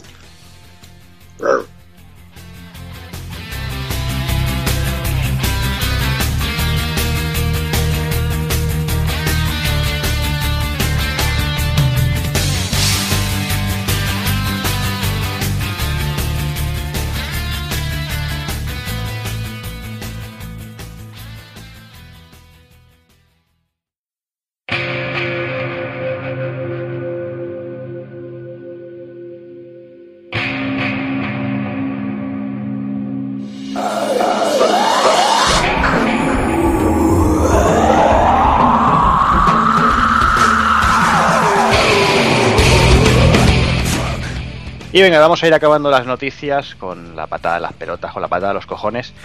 Que este mes eh, llevamos, llevamos todo el programa, ya lo hemos dicho, reteniendo aquí al amigo Evil porque, porque le, han dado, le han dado fuerte en las pelotas y tiene que devolverla con toda su fuerza. Y venga, vamos, vamos a por ello, va. Pues vamos a hablar sobre todo de- del anuncio de la salida en edición física de, de Mighty Number 09. Eh, o 9. No sé, me, cuesta, me cuesta un poco, poco hablar de esto, sobre todo la palabra Kickstarter, que ya me coge urticaria ya de, de solo nombrarla, porque fui uno de los que confió eh, en este señor eh, a la hora de- del proyecto de este juego. A mí me hacía muchísima ilusión que, que saliera un, un sucesor de, de Mega Man o un juego al estilo Mega Man, a lo clásico. Y bueno, ya lo dijo en un, en, en un tuit Hideki Kamiya, que dijo que Inafune no era, no era un creador de videojuegos, sino un hombre de negocios, y, y lo acaba de demostrar con esto. Eh, Señor Inafune, usted es un hijo, un hijo de la gran puta, así directamente. un hijo de la gran puta, y como bien decía un colega mío, no entrarás a tu casa y te encontrarás al gato jugando con la calavera de tu vieja. son cosas, son cosas que suenan muy duras, también es un poco de cachondeo, pero mm, te toca mucho los cojones, es como si te dieran una patada en los cojones, que tú pagues porque salga un proyecto y que luego anuncie que otra compañía que ha pagado el doblaje, como me, me comentó Juanan, Dice, mira, ha entrado aquí Deep Silver, paga el doblaje aquí, encima un DLC aquí de gratis, sacamos la edición física y sacamos y el señor Inafune pues saca más pasta para las drogas, para la coca, para el cachondeo, para lo que quiera. A ver, eh, este juego se ha pagado con el dinero de, muchísima gente. Ahora le das permiso a una compañía para comerciar con este juego. ¿Hasta qué punto es legal, es legal esto? ¿Hasta qué punto es justo esto? Si tú has pagado y ese juego luego tiene unos beneficios, te debería corresponder una parte de esos beneficios, ¿no? Eh, pues ahí, está, ahí está la trampa. Tú en el Kickstarter pagas por porque se haga un producto y tú poder disfrutar de ese producto y ya está. Que ahí está, pagas, pagas porque se haga, se haga, un producto y, y, los demás disfruten de él mientras te dicen, mira gilipollas, has puesto dinero por este juego. Claro, es, pero es que yo eso, lo, eso, yo eso lo dije desde el primer día, o sea, a mí no me dan el, a mí no me dan el sueldo el día uno del mes y, y, pagándomelo por adelantado. Me dan el sueldo cuando ya he trabajado. Con lo cual, para mí, esto, esto de Kickstarter, o sea, para pequeños emprendedores, pues sí, pero para, o sea, el hijo de puta este que se limpia el culo con billetes de 500, ya me dirás tú si no tiene presupuesto o avales para poder decir, voy a hacer un juego y, y me arriesgo y pongo la carne en el asador porque si sale mal, pierdo mi dinero. Pues no, lo, que, lo que hace es primero me lo aseguro y prometo el oro y el moro y luego acabo dando una mierda, que es lo que parece que va a darnos. El problema, a ver, eh, yo no puedo saber lo que va a pasar. A mí me hacía muchísima ilusión y puse dinero. Digo, hostia, venga, mi copia física ya la tengo. No, mi copia física, perdón, mi copia digital ya la tengo. Ayudo a que salga un juego que, bueno, estaban los foros muy chulo montados. Todo para que puedas opinar, puedas incluso escoger, incluso dar ideas para el juego. Encima, hasta esto en esto los fans le han hecho gran parte del trabajo. Y luego encontrarte, a mí, a ver, que salga el juego y luego haya sacado una morterada y la quiera dedicar incluso para sacar otros juegos, como luego voy a comentar uno de ellos, eh, me parece muy bien. Lo que a mí me toca los cojones es que ya se le dé a otra compañía para que lo saque de una manera física y, y, se haga negocio con ello. Me parece, pero una gitanada, pero de un nivel muy, muy de ser un auténtico hijo de puta y de un auténtico cabrón. Y a mí me parece una putada para el que puso dinero para el juego. Claro, obviamente. Sí, pero, pero básicamente tú pusiste el dinero para una cosa que no vas a dejar de recibir. O sea, lo que tú no pagaste lo vas a tener. Pero a ver, vale, está muy bien lo que tú, lo que tú dices, pero es que, a ver, hay una cosa que, que también es lógica. Si tú has puesto el dinero para ese producto, eh, para que se hiciera, luego van a sacar un beneficio, te toca una parte en teoría de esto. No sé, no, no tú, tú, no has pagado para ser un accionista, tú has pagado comprando por adelantado. O sea, tú lo que has hecho es comprar por adelantado un producto. Comprando por adelantado y sin tener control del producto. Por eso yo digo ahora mismo que nadie haga ni un Kickstarter porque no vale para nada. Es una puta mierda. Le vamos a joder a muchísima gente, pero es que cuando te joden de esta manera y, y, y ves que, que se hacen cosas así, a ver, estará lo justo en que es legal lo que está haciendo Inafune pero eh, es legal, pero es ético, yo no, no lo veo. De, de, hecho, yo lo dije el primer día y lo sigo diciendo. Yo no voy a dar dinero a ningún Kickstarter. Es que ahora mismo me sale la gente de Square y me dice un Kickstarter para, el, para un Chrono Trigger nuevo y digo, no. Mm. Si quieres, lo pagas tú. Puede ser un proyecto para una gente pequeña que se haga con ilusión. Exacto, o sea, dices, a ver, hay unos chavales que son 15 personas y necesitan, yo que sé, 8.000 euros, porque es que los hay que con 8.000 te hacen el juego entero. Porque no necesitan más recursos, porque tal y cual. Y necesitan ese dinero pues para poder estar machacándose en la oficina que les dan en, en yo que sé, en, en Barcelona activa. ¿Sabes? Como yo he conocido a la gente esta que están con el con el Twin Shadows este o como se llamase, que parece un Tenchu. ¿Sabes? O sea, eh, han conseguido una, oficina en Barcelona activa y están allí trabajando pues, 12 horas al día por, por, amor al arte, porque no están ganando dinero con ello. Y pues vale, lógico, eh, veo lógico que intenten buscar una manera de, de costear ese, ese trabajo. Y, y, tampoco te piden pues eso, tanta pasta. Pero esta gente no, yo desde luego que no, no apoyo esto. -huh. Claro, bueno, es pagarles el trabajo por anticipado para que no arriesguen un puto duro. Claro.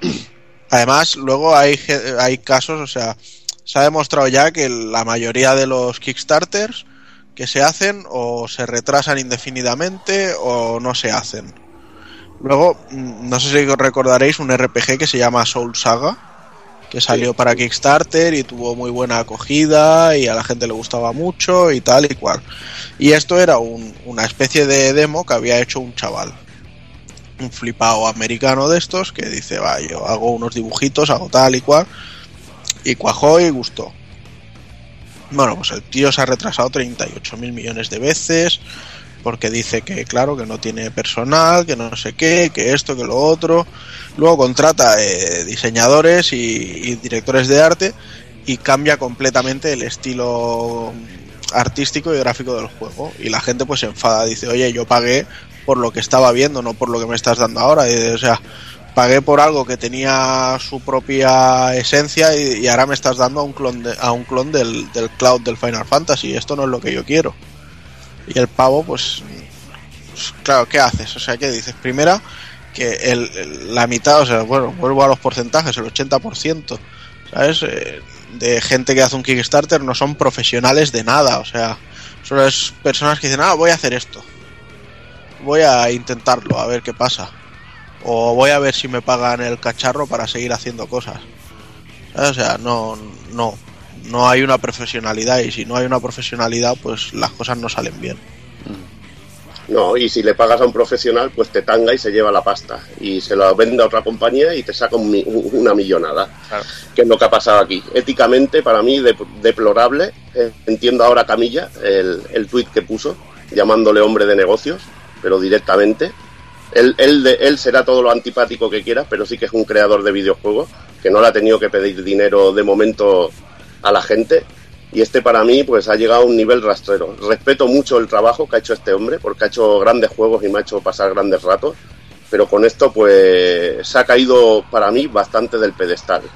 Se ha caído, pero para mí a un a un a lo que sería bueno, un pantano de mierda. Se ha caído ahí directamente. Pero no, si, Yo- si- si es que... Ha defraudado muchísimo. Ha defraudado sí. muchísimo. Si lo, lo mejor que pueden haber hecho es una vez eh, una vez eh, hecho el, el negocio este de decir, oye, pues hemos vendido la licencia o el juego o lo que sea y lo vamos a sacar en físico, es coger, enviar un mail, eh, señor Evil Ryu o, y señores a, a los 100.000 millones que han puesto la pasta, mira, vamos a sacar el juego en físico, vosotros habéis aportado X dólares, eh, os faltan 10 dólares más 10 dólares de envío y si queréis tenéis la copia física. Y Sí, hubiera ahí- quedado, hubiera quedado chapo, oye, Pues sí. pues, Sí, lo que pasa que yo creo que ahí está el, el pacto con Deep Silver, ¿no? O sea, Deep Silver habrá dicho, yo costeo la edición física y, y como premio hacia ti eh, pongo el doblaje que no habéis conseguido el Kickstarter y el DLC que no habéis conseguido el Kickstarter. Entonces, el beneficio de todas las versiones físicas me lo llevo yo. Y el beneficio de las versiones de descarga te lo llevas tú. Y entonces por eso el señor Inafune dice, no, no, no, tú pagaste por descarga, te quedas con descarga porque si te pasas a físico el beneficio se lo lleva él y eso no. Entonces, y, y- y dudo mucho que vaya equivocado. ¿eh? Ya puede ser, ya. Igualmente, igualmente yo creo que del físico seguro que se llevan un pequeño porcentaje, aunque sea muy pequeñito. Sí, seguro que algo habrá, está claro. Eso está, eso está clarísimo. No creo que este tío, como bien dice, es un, es un hombre de negocios, como bien dice Camilla. Y, O ha, sea hecho, que- y ha hecho el negocio redondo, vamos. No, ha hecho, ha hecho el agosto a costa de, de mucha gente, pero la verdad que a mí muy defraudado el anuncio de esto y sobre todo que no se repare en, dar un contenido a quien, a quien ha pagado, a quien ha pagado por adelantado con toda su ilusión y la verdad que, que me parece una auténtica patada en los cojones, pero con mayúsculas. Muy bien, pues eh, yo no me quiero quedar este mes tampoco sin, sin mi patada a los cojones. Eh, solo falla un mes, creo, desde que lo pusimos. Eh, y bueno, quiero, se la quiero dar este mes, se la quiero dar a Microsoft. Y no es por, por temas de juego, ni por falta de juegos en One, ni pollas. Es simplemente porque si no sé si lo habéis si lo habéis leído por ahí, si no yo os aviso. Y es que Microsoft ha advertido que el crédito asignado a las cuentas de, de Equipo Live, eh, aquellos que venían de los Microsoft Points, eh, a partir del 1 de junio se lo cepillarán si no lo habéis gastado. Como os acordaréis, en 2013 Microsoft eh, dejó de, de usar Microsoft Points para usar moneda real.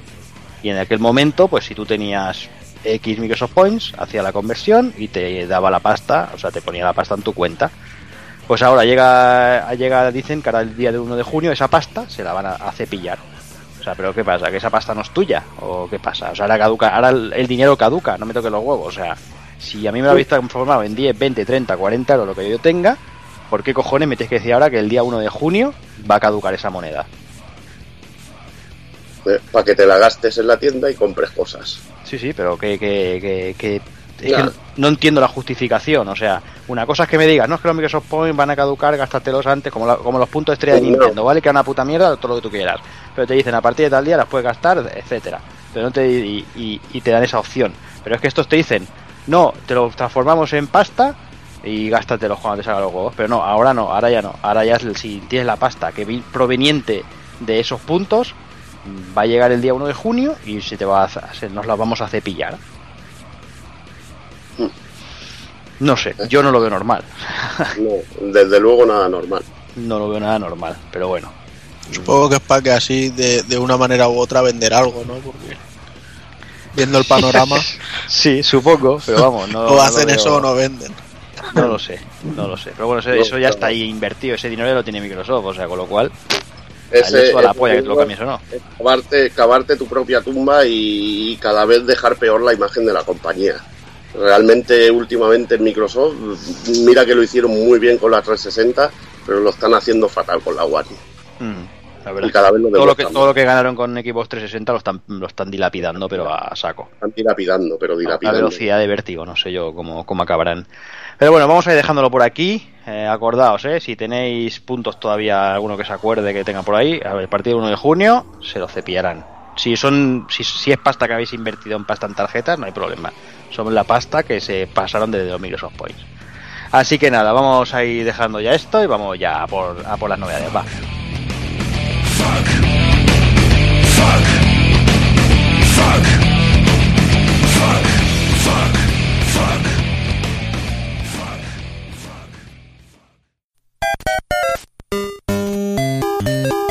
Visítanos en pulpofrito.com. Te esperamos.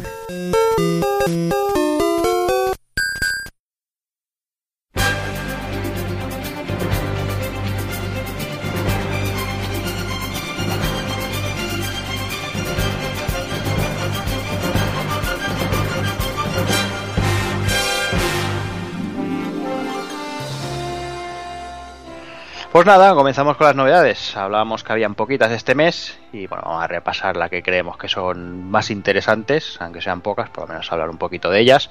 Y empezamos el día 2 con Azure Strike Bolt, que, que en ese momento Evil todavía no sabía nada de la edición física de, de Mighty y todavía hizo, hizo gasto.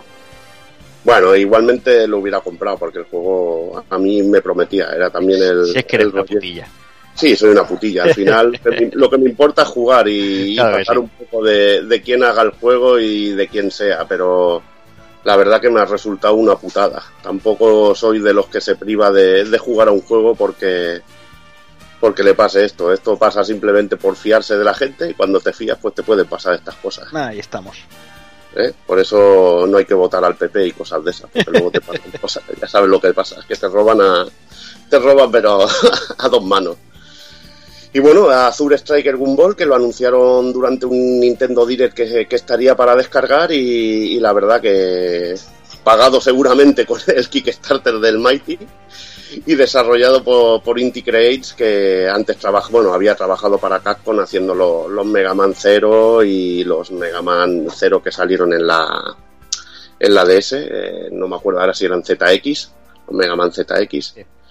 Y la verdad que un juego muy, muy interesante en 2D con aspecto 16 bits, en el que la mecánica será disparar uno- unos conductores de electricidad y electrocutar a los enemigos usando como un arco voltaico, un, campo de fuerza que, que rodea al personaje y que le sacan bastante partido a la mecánica y la hace realmente muy divertido, sobre todo los enfrentamientos con los jefes finales son muy divertidos, lo dicho, un rollete Mega Man, podemos seguir escogiendo distintas fases con distintos enemigos, enemigos finales también, muy Mega Man style.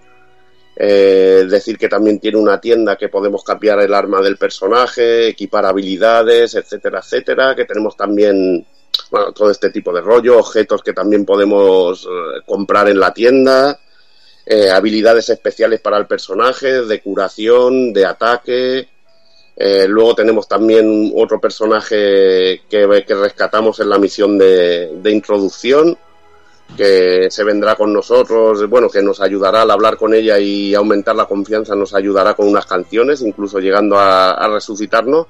Y la verdad, un juego estilo 16 bits de, de acción y, y, disparos muy la mar de divertido y, y, muy bien hecho, muy recomendable, que además ha salido a un precio bastante bastante chulo, que son 15 euros y además te regalan una versión 8 bits eh, del juego, diferente, llamada Mighty Gumball que está también de la hostia, muy divertida, en la que podemos llevar a tres personajes, a la chica, bueno, a lo, al, a, lo que sería la, la, transformación de la chica que canta del, del Azul Striker Gumball, al Azul Striker Gumball también lo podemos llevar y al Mighty Number 09 que también lo, lo, podemos llevar en este juego. Y este sí que ya tiene un aspecto Mega Man puro y duro, de 8 bits. Y la verdad, un juego muy recomendable. Me, me, lo enseñó el amigo Antonio Jurado, en su casa, lo vi y viendo los movimientos ya, ya me decidió totalmente de, de ir a, a, trincarlo en cuanto, en cuanto pudiera y tuviera un momento para, para pegarle caña. Muy recomendado para los fans de, de los juegos 2D de acción de, de 16 bits. Uh -huh. Y este no va a salir en físico, ¿no? No, este no creo. Si lo saca ya, pues será rizar el rizo. O igual, igual sale en otra plataforma que no sea 3DS, pero bueno, eso ya se verá. Eh, eso nunca lo sabremos, ya veremos. Sabremos. Y bueno, si hablamos de putillas, vamos, saltamos un día a Taco Kun y vamos a por Dark Souls 2, Scholar of the First Sin, que nos tienes ahí a todos babeando, ahí sin querer gastar dinero, cabrón. Pues la verdad es que sí, porque yo, el, nada más probarlo, lo cierto es que de, viniendo el Bloodborne tan detallado gráficamente, tan suave todo y tal, pues eh, fue como un puñetazo en la cara, ¿no? El volver al, al Dark Souls 2. Eh, eh, loco, eso de suave, este va más suave, ¿eh? Bueno, sí, sí, lógicamente sí. Pero me refiero, o sea, veías ya los escenarios otra vez más vacíos y todo esto. Pero... pero pero pero es escuchar la música de Majula y ponerte palote. Eso es, es meterte ya en el juego y olvidarte de estas tonterías y decir, joder, es que esto es, es toda una experiencia y, y no sé, el, a mí me está, me ha, en su principio me ha costado porque eh, me enfrentaba a los enemigos en plan, bueno, si me da ya recuperaré la vida pegándole y matándole, ¿sabes? Como en, ah. con el Bloodborne. Y claro, luego estaba el tema de, de, las armas que se rompen, o sea, para que os hagáis una idea, para pasar desde Mayula a la, a la zona, a la siguiente hoguera, ¿vale? Me cargué tres espadas y la cuarta estaba ya al borde de romperse. Solo con, con enemigos normales y corrientes que de otra manera hubiera hecho con una espada normal. Pero bueno, la verdad es que luego ya una vez avanzas bastante y mejoras bien las armas, eh, mucho se tiene que complicar la cosa para que se te estropeen. Así que tampoco es un tema que jode al principio, pero luego se, se pone bien. Y no sé, yo he llegado ya a empezar el, el primero de los tres DLCs, que es un santuario, una zona que está muy chula porque tiene como unos interruptores y van levantando y bajando el terreno y según cómo los pones pues puedes acceder a unos secretos o a otros. Los enemigos son bastante cabrones porque de un mazazo te quitan prácticamente toda la vida. O sea, no, está, está muy chula y bueno, he visto por ahí un, un, dragón volando que se ha cruzado conmigo un par de veces ya. O sea que imagino que será mi enemigo a batir, mi próximo gran enemigo a batir. Y la verdad es que estoy muy contento y, rejugándolo con muchas ganas. Eh, su día ya le pegué sus 100 horas o por ahí, pero eso no impide que lo esté cogiendo como si fuera un juego nuevo y disfrutándolo de una manera bestial. Yo os lo digo en serio cuando, cuando podáis haceros con él y eso de hacer un New Game Plus en, en Play 3 ya no lo hagas. Espérate y, le das a los DLCs. bueno, bueno, veremos veremos cómo evoluciona. Mira, igual con lo, con lo que me ahorro de Batman, igual mira, igual cae Dark Souls. Y, y volvemos a Majula. Y bueno, vamos, vamos a por el siguiente, vamos a por el día 14, vamos a por Mortal Kombat X, Evil. Bueno, un juego que en principio no me quería comprar porque me tocaba mucho los cojones, lo del pase de temporada. Pero bueno, uno tiene sus amigos que le calientan y le dice, wow, se está cargado de contenido, tienes de todo, te lo vas a pasar bien, vamos a jugar online. Y bueno, pues vamos a pillarlo. No he jugado mucho online, la verdad, pero bueno, el juego lo cierto es que tiene una cantidad de contenido increíble. Eh, han cogido también el, un poco lo que es el espíritu de los Mortal Kombat clásicos, adaptándolo también a- al buen hacer que, están mostrando últimamente, como el de Injustice, en que, que, por ejemplo tienes los comandos, los puedes cambiar a un modo que, que los puedes hacer más a los Street Fighter más que, Mortal Kombat, pero bueno, tiene cosas que a mí siguen sin convencerme, como lo de tener que cubrirte con un botón, que eso a mí no me, no me acaba de convencer del todo, pero ya, por ejemplo, los personajes están más trabajados, eh, no parece cada uno un skin del otro, solo cambiándole los movimientos especiales, y la verdad que en contenido el juego se lo han currado muchísimo. Primero empezar con que cada personaje tiene tres modos diferentes de lucha.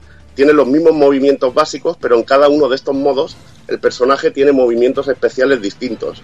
Y a veces eh, te da esa sensación de que tienes en un mismo personaje eh, como tres distintos porque les cambian muchísimo los especiales y puedes encontrarte un Scorpion que lucha con, con espadas a un Scorpion más clásico que usa magias y, cositas así, igual que Sub-Zero y otros personajes.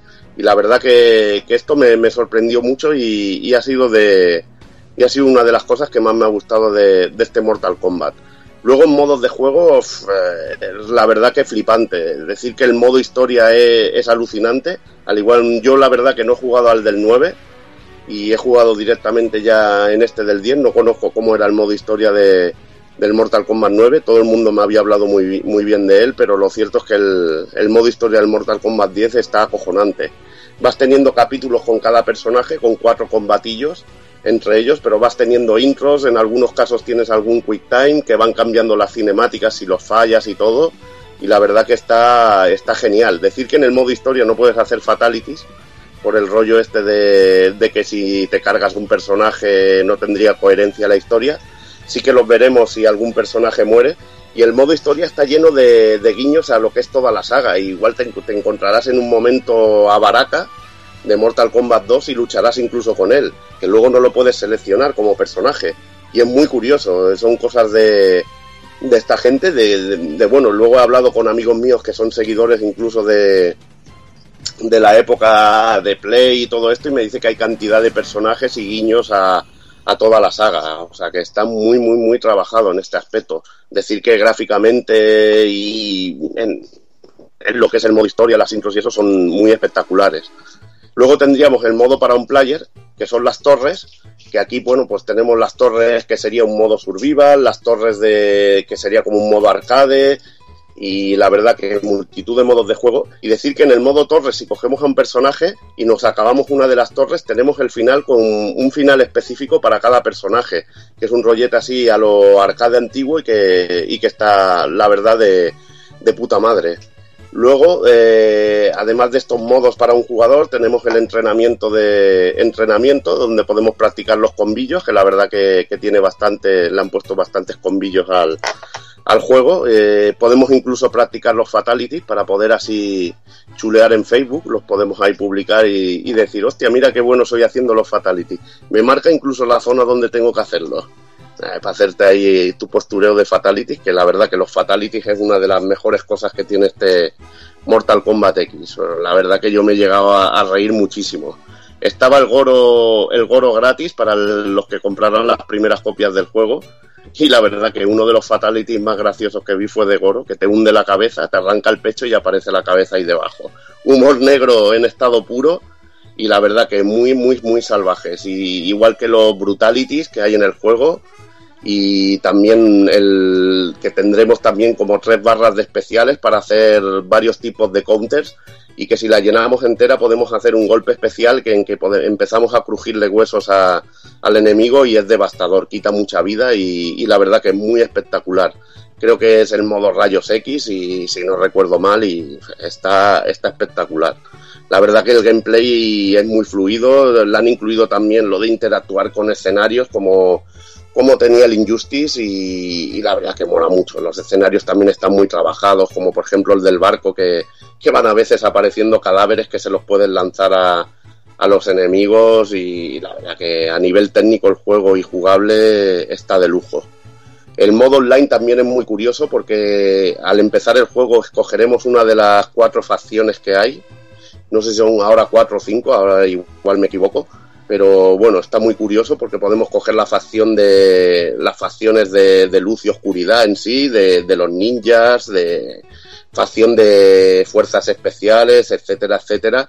Y, y, al conseguir distintos logros en el juego, jugar de una manera, por ejemplo, ganar el combate sin usar, eh, sin usar el, típico gancho de Mortal Kombat, que es una de las armas principales para quitar vida y cositas así, vas sumando puntos a tu facción y se van sumando los puntos de todos los jugadores y quien gana, y quien gana en la semana o en determinado tiempo lo que diríamos la guerra, pues le dan unos premios y la verdad, premios en puntos de, del juego que, que, luego podemos cambiar en, en la cripta, eh, que es uno de los modos más originales del juego, que es como una especie de minijuego así en primera persona, en la que vamos avanzando, podemos ir matando bichos para, para conseguir dinero también, te salen muy poquitos y podemos ganar el, gastar el dinero que, que vamos consiguiendo en, lo, en, el resto de modos pues para comprar brutalities, eh, para poder ver el segundo fatality del personaje, cómo se hace y distintos trajes, incluso apariencias para los personajes y un montón de contenido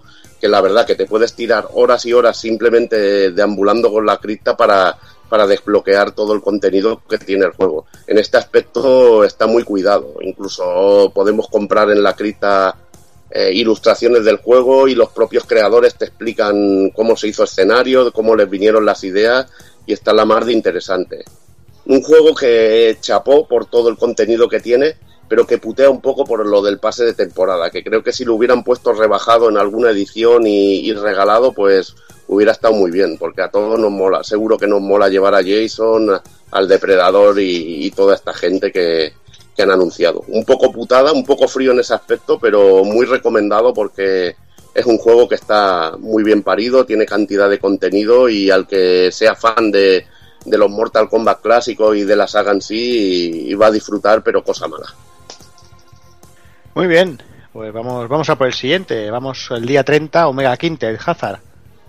Bueno, pues ya que este mes no tenía ninguna compra, bueno, el mes pasado, pues decidí darle una oportunidad a Omega Quintet, un juego de Compile Heart, de, de lo que sería su, sus dos juegos de la, de la saga Galápagos RPG, me parece, conjunto a Fairy Fencer F, que yo supongo que será el mejor porque este momento, a ver, tampoco le he dado mucha caña, no, no he tenido tiempo porque entre con las fiestas del 1 de mayo y todo esto, poco hemos podido darle. Pero no sé, me está dejando un poquito frío, pero. Porque sí, vuelve a ser como el Arno Surge, una novela gráfica con modo RPG, un modo RPG con gráficos de Play 3, directamente lo podrían haber sacado en Play 3 o PS Vita. Un movimiento de cámara que si el del Final Fantasy Type, eh, Type 0 este era, era rápido, en este va, va cámara lenta. Menos mal que podemos que podemos configurarlo en las opciones. Y luego no sé, es que de momento ya digo, llevo muy poco y me está dejando frío. Supongo que daré un poquito más oportunidad. Cada vez que voy a, que vas avanzando tiene más, más opciones. Pues parece que han querido meter cosas del Idol Neptune PP con, eh, con el tema de, de, las bailarinas estas que puedes ponerlas en un escenario en el orden que quieras.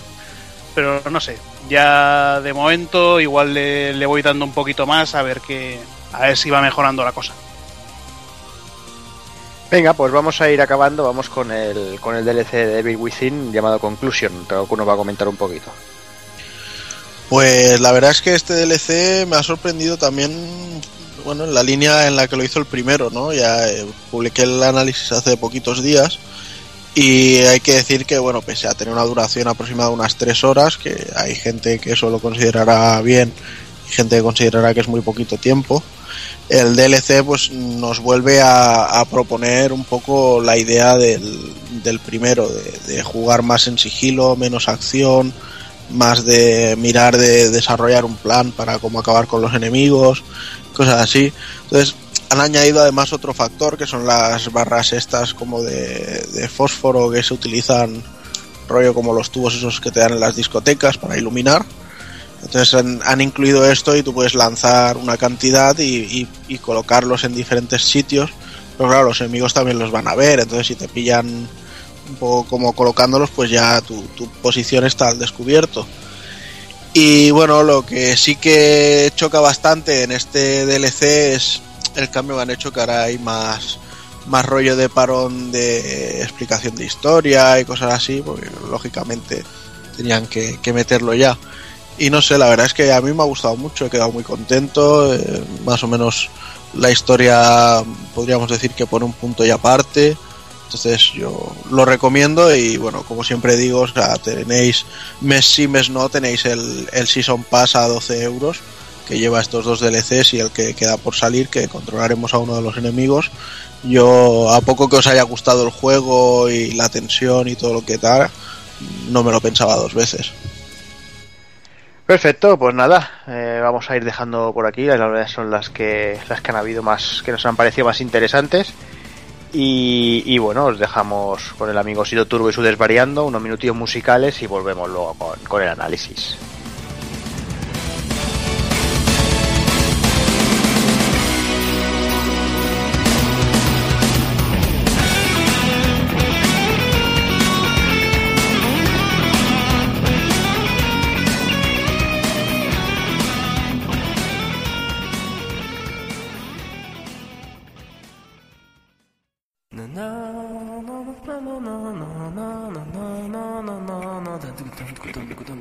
Desvariando. Desvarío. Desvaríos. Desvaríos. Desvaríos. Desvaríos. Desvaríos.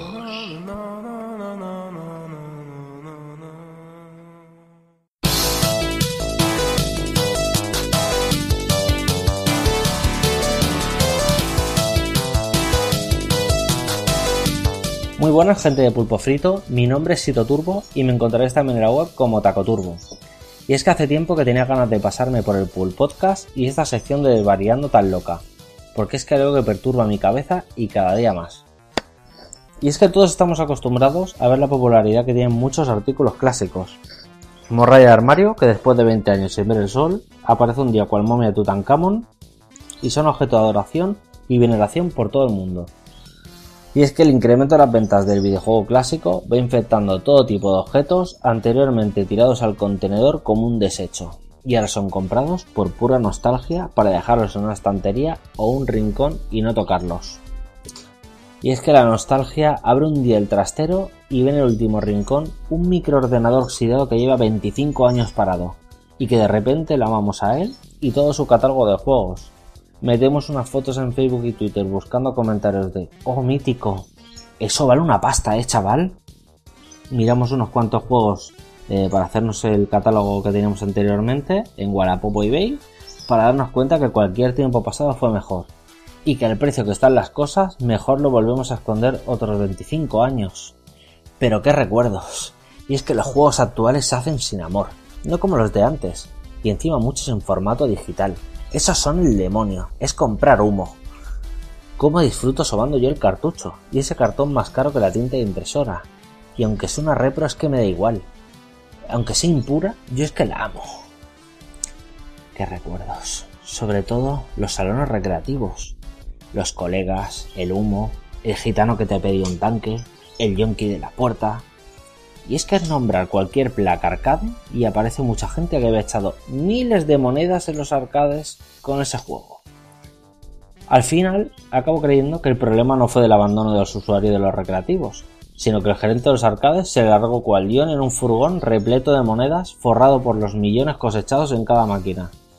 Tenemos la suerte de poder emular en cualquier tipo de PC miles de máquinas arcade, pero eso nunca es suficiente para la nostalgia, necesitamos jugar de pie. Y en un arcade, como antes, pero tranquilos, que ahora no hay ningún tipo de problema. Los avispados empresarios saben sustituir vuestros recuerdos recreativos con cuatro tablones y le meten dentro un PC del Cash Converters con emuladores y la pantalla TFT y ya está, os van a cobrar a base de bien esos recuerdos. Y las miles de monedas ahora se las vais a tener que pagar por ese engendro mecánico ocupar un rincón vital donde justamente planchaba tu mujer. Pero es que la necesitas. Qué recuerdos, ¿eh? Los deberes de matemáticas, el bocadillo de no... Perdón. No importa. Echaré la culpa a los especuladores de todo lo que me pasa, que con sus precios prohibitivos no me dejarán extender el catálogo. Pero mientras me doy una vuelta por el mercadillo del pueblo y veo que asoma una consola medio escondida en el tenderete de la abuela. Le daré unos eurillos que por el pack ese con los juegos sueltos ya me sacan una pasta. Y es que eso es material solo para entendidos. Luego están los retropeceros, que se extienden como la pólvora. Son los buscadores de la arqueología, los Indiana Jones. Necesitan un 486 y un speaker interno para poder sentir aquella pureza de los juegos. Ese teclado mecánico y ratón. Ay, nostalgia. ¿Cuánto daño me estás haciendo? Relleno mi estantería, pero no es suficiente. Necesito más. Necesito todo aquello que tenía antes y no pude comprar. Maldita nostalgia. Bueno, un saludo a todos.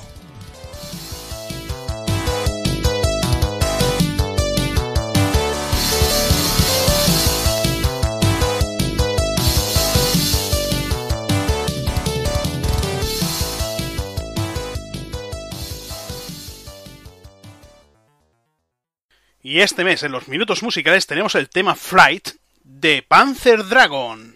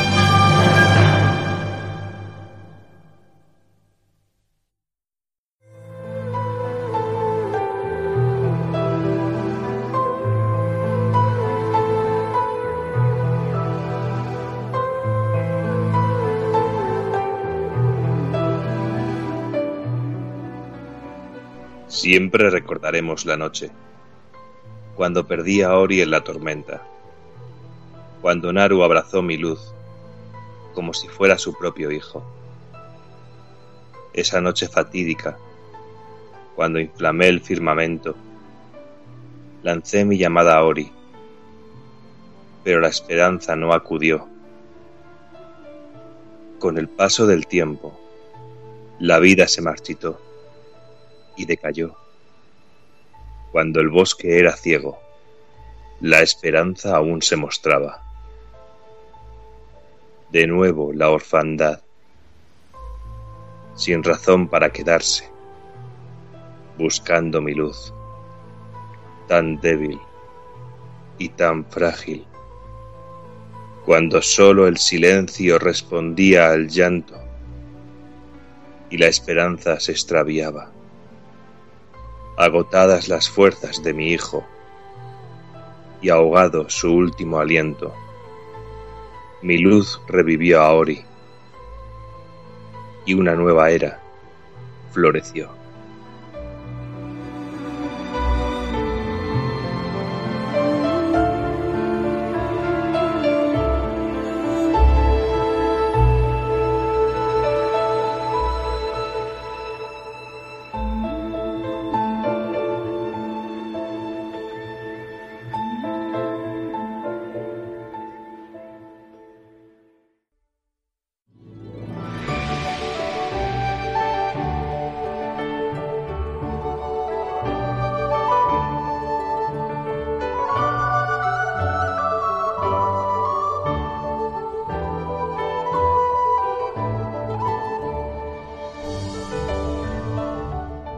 Vamos a, ana- a analizar Oriente Blind Forest, un juego que ya tiene un par de meses, pero que creo que merecía la pena que, tratáramos en el, en el Pool Podcast, porque tampoco hacemos muchos juegos de One y para uno bueno, bueno que sale, pues habrá que hacerlo y exclusivo en sí.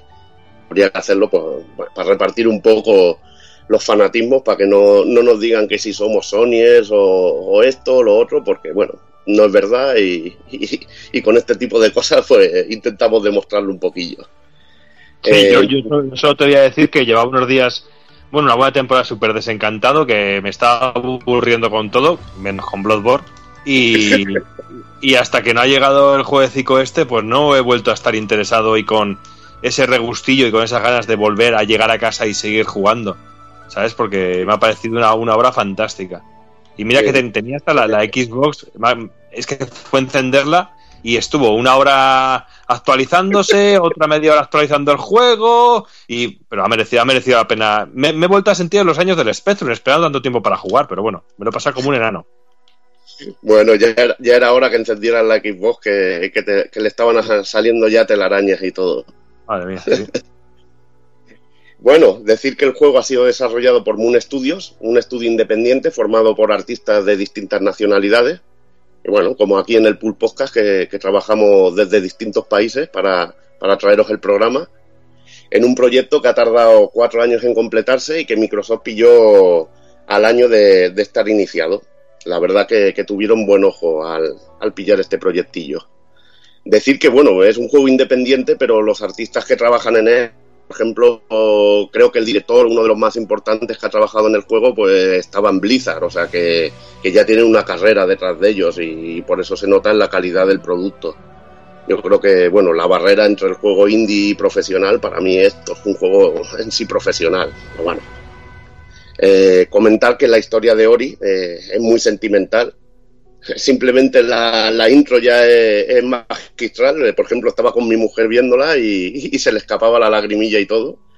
Y la verdad que, que muy bien. Eh, la historia nos pone, nos traslada al bosque de nivel, cuyo espíritu árbol nos narra la historia de Ori, un, un espíritu guardián que se cae del árbol durante una tormenta y es adoptado por Naru, que es como una especie así de, de gorila, hombre así barrigudo, muy, muy simpático. Y nada, lo, eh, Ori crece junto a él, que le alimenta, pasa muy buenos ratos. La verdad que, que en la intro lo muestran de una manera sensacional, sin ningún- no necesitan ninguna palabra para, para, bueno, para lo que es desarrollar todo esto que se ve. Y bueno, en un momento determinado hay como una catástrofe, el bosque comienza a secarse y no hay suficiente comida. Veremos una escena muy emotiva como Naru consigue algo de comida para Ori y cómo muere de hambre. Aquí con Ori se queda huérfano y empieza a explorar el bosque por sí mismo. Aquí es donde, donde conocerá a Sein, que es un orbe de luz que, que le guiará en lo que es nuestra aventura. A partir de aquí, pues no cuento nada más para que el que quiera jugarlo lo, lo descubra por sí mismo. Sí, pero es lo que tú dices que como con apenas eh, cuatro palabras que te dice el narrador, el juego llega a la patata, pero muy de una manera muy bestia, porque está contado con imágenes de una manera muy muy bonita, tiene una estética preciosa a la hora de, narrarte toda la historia del comienzo, sobre todo que no es únicamente que te cuentes la historia con un vídeo, sino que te dejan jugar esa parte o por lo menos manejar o ir manipulando un poquito a los personajes y es que es genial, es que es, es muy bestia y muy, muy emotivo todo lo que va sucediendo. Bueno, a mí me dejó, me dejó flipado el inicio. Y luego, luego a medida que avanzas y cuando vas haciendo eventos, pues vas viendo intros así y está la verdad que, que muy bien implementada la historia.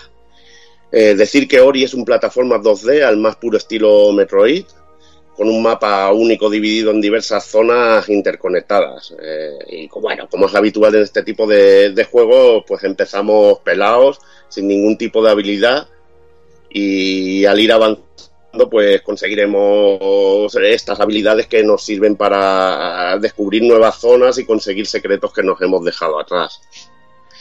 Voy a hablaros un poquito del sistema de juego en el que tendremos una barra de vida que como es lógico en este tipo de juego podemos mejorar al coger unos orbes verdes que hay que hay en el mapeado que están bastante escondiditos en algunos casos, otros son bastante fáciles y que bueno, que vienen en forma de, bolitas de, energía y que por, ejemplo los pinchos nos quitarán un montón y algún tipo de enemigo incluso nos puede llegar a quitar toda de golpe. Luego al, al irla mejorando y consiguiendo muchos puntos veremos que nos quita una habilidad, por ejemplo las explosiones, pero que podemos sobrevivir a ellas. Luego tenemos una barra de magia que nos sirve para hacer unos ataques cargados especiales y lo muy, muy, muy curioso, que es un sistema muy original para grabar partida en cualquier momento. Y la verdad que hay zonas de plataformeo muy cabrón que, que se agradece que, que puedas grabar la partida al pasar una zona que te da un poquillo de apuro. Eh, grabar bueno, partida... ahí puedes, puedes guardar partida en cualquier momento, aunque tienes que tener siempre una carga de magia. Sí, ahí está. Eso es lo que te iba a explicar ahora. Que el grabar partida te, te gasta magia. Puedes comprar alguna habilidad para que te gaste media, media bola en vez de una entera. Pero bueno, eh, es bastante eficiente el sistema. También quizá hace un poquito más fácil al juego, pero la verdad que de fácil tampoco nada, como comentaré al final sobre, sobre la dificultad del juego. Eh, y también, pues, y también, el, además de grabar partida y hacer el ataque cargado, podemos abrir el árbol de mejoras del personaje. Que las mejoras del personaje las conseguimos al subir, como dijéramos, un, un nivel, un sistema tipo experiencia.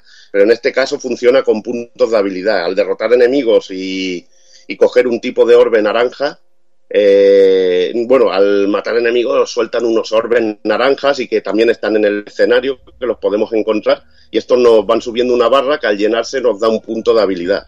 Y podemos ir almacenándolas y gastándolas en los árboles de habilidades. Eh, así podemos evolucionar al personaje con tres ramas distintas de, de mejoras.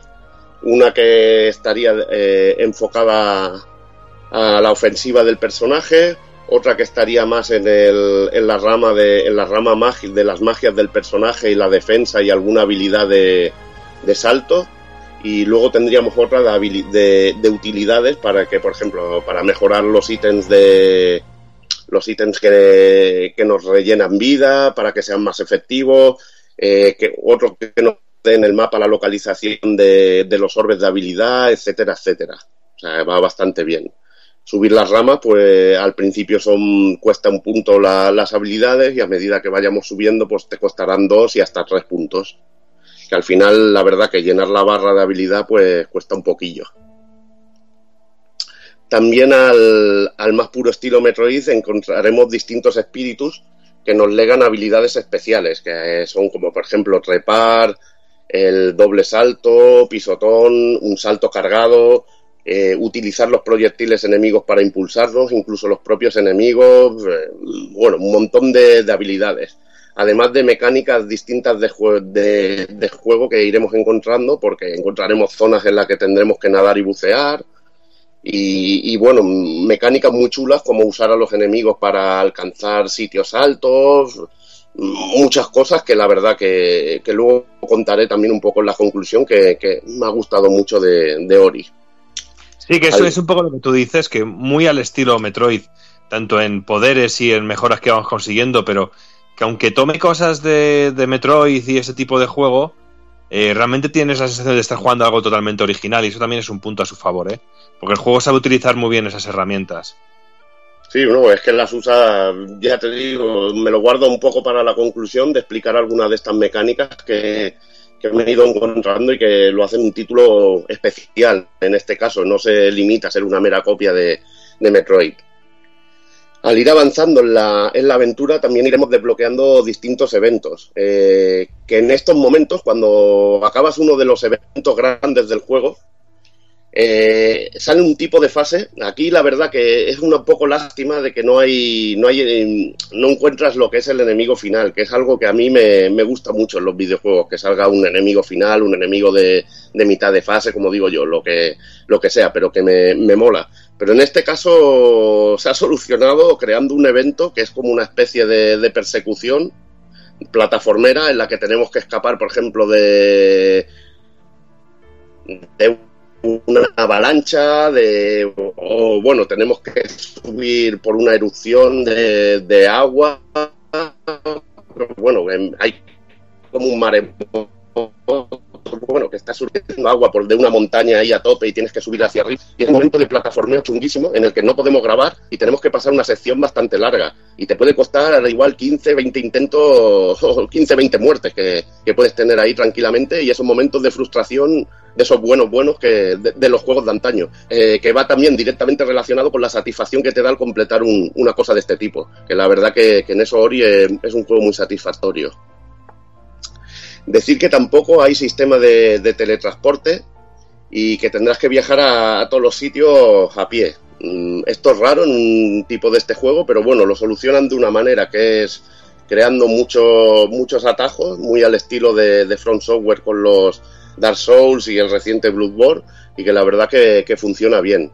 Y que bueno, Pero aparte, eh, se hace, se hace muy, se- aparte se hace muy agradable de hacer, porque en todos los escenarios desde el principio vamos viendo que nos vamos dejando cierto Sí, porcentaje de escenario, con lo cual eso también hace que, que aunque tú tengas que hacer un viaje largo de un punto a otro, que Sí. incluso hagas el camino más largo para ir a completar cierta parte, porque dices, aquí antes no llegaba porque me faltaba un doble salto, ahora sí que voy a llegar con un doble salto y cosas de esas. Sí, eso, eso es lo que también iba a comentar, de que, de que vas desbloqueando, la- bueno, al ir avanzando vas desbloqueando habilidades y al retornar a estas zonas, pues puedes acceder a un montón de sitios que, que te habías dejado, dejado porque no podías ir. La verdad que, que se hace divertido. Eh, a gente, bueno, dirá que es una forma de alargar el juego, pero la verdad que a mí no me, no me ha aburrido. No es, como, no es como, por ejemplo, Dragon Dogma, que te tenías que pegar los paseos y acababas hasta los cojones. Aquí la verdad que, que es un gustazo volver a, a los sitios. Eh, bueno, ya un poquito después de, de desglosar el juego, vamos al apartado técnico, donde simplemente decir que el apartado artístico es sobresaliente. Los gráficos son impresionantes. Parecen, para mí, los pondría al nivel de, de la gran Vanillaware, por ejemplo. Son de una calidad excelsa. Y como le gusta encima al amigo Doki. ¿Qué es lo que tiene mucho Ori, Doki? Está, está lleno de vida por todos lados, macho. a que sí, a que sí. Está lleno Pero- de... pero desde, desde la intro, desde la pantalla de, de iniciar juego, todo, pero es que si te das cuenta se- cómo se mueve todo, el, todo el escenario, eh, que se mueven las hojas, que se mueven, incluso cosas que me gustan a mí mucho, que son pequeños detalles, como por ejemplo que estás jugando tú y, y ves en la parte delantera como que hay un bicho que te está observando y que se va desplazando de un lado a otro. Eh, enemigos que, sal- que saltan de la parte delantera de la pantalla y es que se meten para abajo y luego aparecen por otro lado de la pantalla. Cositas de esas que hace que realmente tengas a veces la sensación de estar viendo como una película de dibujos animados. Porque Sí, tenía sí, sensación a veces como la misma sensación que tuve cuando jugué por primera vez a Nino Kuni. De ver un juego muy, muy vivo, muy de, de película de dibujos animados. Sí, de estudio Ghibli, como dirá todo el mundo, es muy recurrente decirlo de Ghibli, pero es que la verdad es que es magistral y muchos diseños te, te incitan a, a, bueno, a compararlo y a, a decir que es muy similar. La verdad que a nivel artístico el juego es sensacional, el uso del color magnífico, eh, hay momentos que la verdad que te quedas sin aliento, que te quedas simplemente, vas, vas deambulando por el escenario para ver todos los detallitos y la verdad que está curradísimo, curradísimo, al igual que la animación del personaje, que es un poquillo pequeño, pero la verdad que a mí no me ha dado ningún problema a la hora de jugar y, igualmente las animaciones de enemigos que, son magníficas, están muy, muy, muy bien, muy currado en, este aspecto. Y si los gráficos están currados, para mí un punto aparte de la música. La música de este juego me parece, es que es una, auténtica pasada es de las mejores bandas sonoras que he escuchado en un videojuego en mucho tiempo y además que acompañan a la perfección. Es, queda como un guante. Te hace, hace que el clima del juego que mejore, pero muchísimo. Eh, Sobre todo, por ejemplo, las zonas estas que he explicado de que tienes que ir escapando de, de una catástrofe y esto, que te persigue, por ejemplo, el agua o, o tienes como unos desprendimientos de roca, la música adquiere una intensidad increíble. Y a mí en este aspecto es de los mejores juegos que he jugado en mucho tiempo. Muy, muy bien parida la, lo que es la banda sonora. Muy bien parida. En el aspecto negativo, decir que me he encontrado algún que otro bug en el juego. Sobre todo a la hora de salvar, habré perdido unas dos o tres horas de juego por creer que había salvado bien y no ha salvado. Ahora han hecho una actualización del juego que supongo que lo habrá corregido y un bug que me pareció, me resultó muy curioso es que entré en una zona y desaparecieron las colisiones con las paredes y encima casi me la paso saltando sobre enemigos y usándolos, o sea que, que me, me flipó un poco. La verdad que debería haber estado más pulido en, en este aspecto. Y eh, al igual que la manera de instalarlo, que se tiró un siglo, como dice Doc, que aquello parecía el Uf. Spectrum. La verdad es que la One en ese aspecto me decepciona al lado de lo que es la, la Play 4. Mira que la 360 la miraba sobre todo, era muy superior en ese aspecto a lo que era la Play 3, pero en este caso la verdad que es un poco puteo. Pero bueno, eh, si luego el juego es lo que nos encontramos, pues poco, ¿qué más voy a decir? Eh, sobre Ori, para acabar ya del lo que es un poco el análisis, que no, no es de los más largos que vamos a hacer. La verdad es que invito a que lo, a que lo descubráis. Decir que no es un juego excesivamente largo, aunque eso sí, te llevará seguramente más de, de 6 horas y si quieres el 100% seguramente te vayas a las 10 horas tranquilamente. Eh, decir que tiene una dificultad bastante alta, sobre todo las zonas estas de las zonas estas en las que debes huir, que no tienes puntos de, de salvado en mucho tiempo y que puede llegar a ser frustrante para, para hombres de alma débil. Pero que bueno, que a mí la verdad que me agrada que, que tenga esa dificultad y además pues, pudiendo grabar en prácticamente cualquier sitio tampoco es que sea infernal el juego. Y aparte que también la dificultad está muy medida y hay una curva de dificultad muy, muy bien puesta, porque al principio todo es muy sencillito y luego vas viendo que las posibilidades del juego se van multiplicando, pero es todo muy fluido, ¿eh?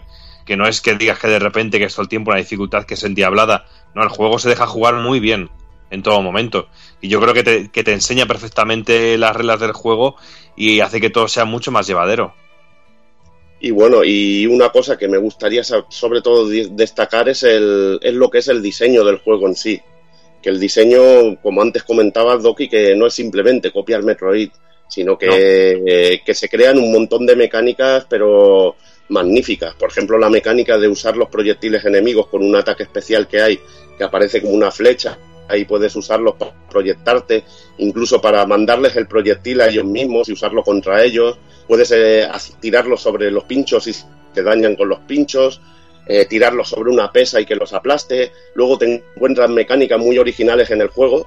He estado en una fase que tienes que ir cargando un orbe que te hace que adquieras la gravedad de la superficie con la que estés y vas cambiando la gravedad y usándola para, para distinto, para el, para el plataformeo de una manera muy original y muy divertida.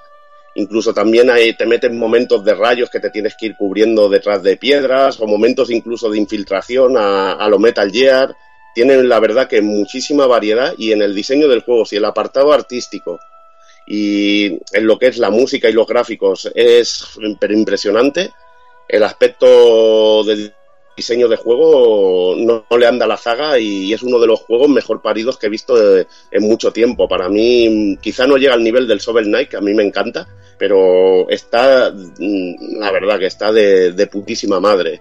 Decir que además de inspiraciones como Metroid, veo también un poquito de inspiración, por ejemplo, en Okami, con este rollete de ir curando el bosque, ir, veremos que, por ejemplo, al, desbloquear distintas zonas o al conseguir eventos cambia, cambia lo que es el, el mapeado del juego y, por ejemplo, había lagos putrefactos que no podías bucear y todo esto que se convierte en agua cristalina y ese tipo de cosas mola mucho, igual que todo el universo de personajes que nos iremos encontrando, incluso el malo del juego hay un momento en que verás que, que no siempre ha sido malo. Y la verdad que es un juego que te da mucho que pensar en- y realmente muy bueno. Muy bueno y, y que recomiendo muchísimo para Xbox One y creo que también, bueno, y que ha salido en PC. Y un juego la más de recomendable, a pesar de ser de descarga, que la verdad una lástima que este juego no salga físico con su libro, pero que, que recomiendo pero fervientemente. Mira, antes has dicho, Evil, una cosa, perdona que te interrumpa, Sí, que el juego bebe mucho de, de mecánicas de Metroid, bla, bla, bla, bla. Y es cierto, bebe de muchas cosas de, de, de varios juegos, pero dentro de todo de todas esas cosas que bebe, eh, no deja de tener eh, su propia identidad el juego. Y yo creo que eso es algo muy notable, que aunque beba de otros títulos, que realmente sepa llevarlo a su terreno y hacer algún título totalmente único, porque yo creo que este juego es único, en todos los Ujú. sentidos. Y hay una cosa que yo quería, quería decir, que yo no soy de juegos descargables. Es que incluso me da pereza, me da pereza jugarlos. Y cuando y este juego me llamaba la atención, pero me dijiste todo el precio, te dije, ¿cuánto cuesta el juego? Me dijiste 19.95 o 20 euros. Y te dije, no pago eso por un juego de descargas, lo siento mucho.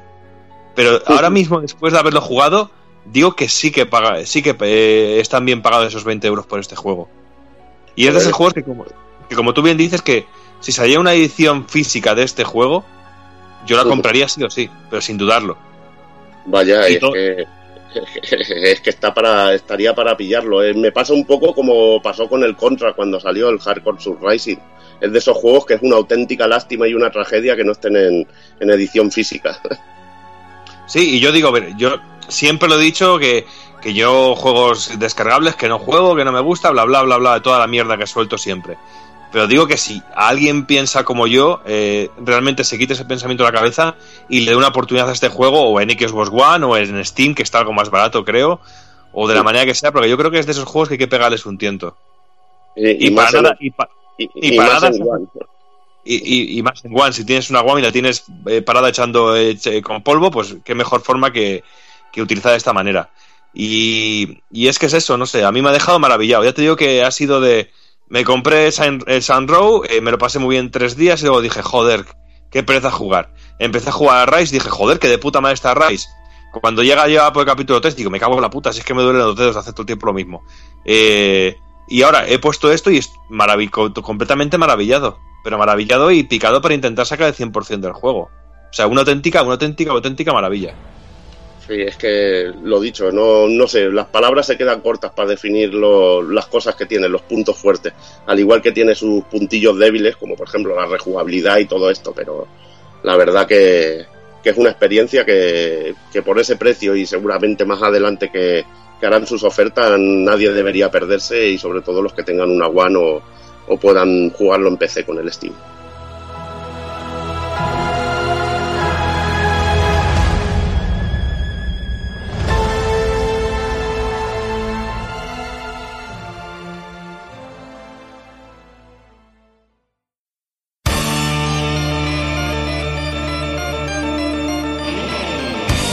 Y recuerda, si no te mola ser un calamar y quieres estar bien informado, pásate por el blog pulpofrito.com. También puedes seguirnos en Twitter y Facebook.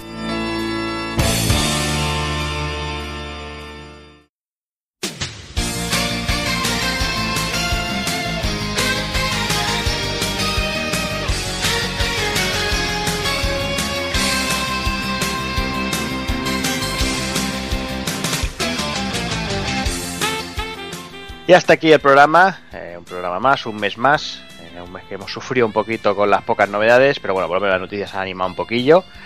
Y nada más, vamos a ir despidiendo al personal. Me empieza despidiendo el señor Takokun. Pues nada, tío, nos vemos, bueno, hablamos más bien en, en unas semanitas para este retro del Snatcher. Y a ver, el mes que viene, yo ya os lo he dicho por privado, yo sin que sirva mucho precedente retrasaría un poquitín el, el podcast normal y así lo grabaría coincidiendo justo con el final de la feria del E3, que si no se nos iría muy lejos y, y así tenemos chicha para rato para hablar, espero. Sí, habrá que hacer, habrá que hacer malabares, veremos a ver cómo, cómo acaba la cosa. Pues nada, Takokun, en un par de semanillas hablamos. Molt bé, nois, un abrazo. Y venga, me despido también el señor Hazard. O si nos sacamos un DLC con el E3 ya tomamos por culo y lo vendemos ahí como pase de temporada. O sea, eso es otra opción, podemos cobrar un pase de temporada. Claro, y ya está. Joder. Me gusta, me gusta. Tú no, hacemos tú no- un- tú no conocerás a un tal Inafune, ¿no? Sí, eh, ese era un buen negociante. Pero bueno, a ver si este mes tenemos más novedades para, bueno, para el mes que viene. Muy poca cosa Con eso. tiene. Sí, bueno, The Witcher 3 y bueno, sale el nuevo capítulo de Life is Strange, pero bueno, no quiero hablar de, del juego hasta que no lo tenga todo completo. ¿Mm? Para hablar un poquito de la historia, que de momento está interesante, con lesbianismo entre las dos protagonistas, porque, ¿Qué puede fallar? porque entonces? siempre, siempre que Tijerita, siempre, tijerita. siempre que siempre que meten una- un tema de amistad entre dos tías, siempre lo hacen si lo hacen lesbiana, igual que la Lara Croft en el Tomb Raider, pues aquí lo mismo.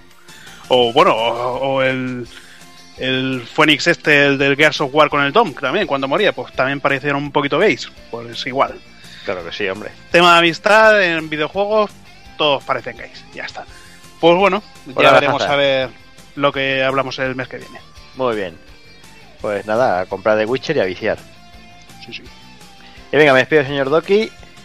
Pues nada, tío. Vámonos ya a seguir jugando un poquito más a Lori, que yo quiero sacar el 100% del juego. Eso lo tengo más claro que el agua. Pues nada, Y Doki. bueno, está, está y muy tranquilo. callado, ¿eh? Y también me voy con la idea de, comprar el Witcher 3 también. ¿no? También- Sí. Algo bueno me llevan. ¿eh? Y con la idea de comprar el. Battlefront 3. Ya saca No, ahí, eso sabe Dios que no. Todavía no, todavía queda, todavía queda tiempo, Doki, no te preocupes. Ya te calentarás. No, porque luego me pasa como el Titanfall y me toca regalarse a Evil. O sea que tampoco. Te pillarás hasta el pase de temporada. Sí, seguro, claro, sí. No te preocupes. Pues nada, Doki, ves ahorrando que aquí hay dinero para gastar. Venga, venga. Venga, un abrazo. Un abrazo. Y nada, ya me queda señor Evil.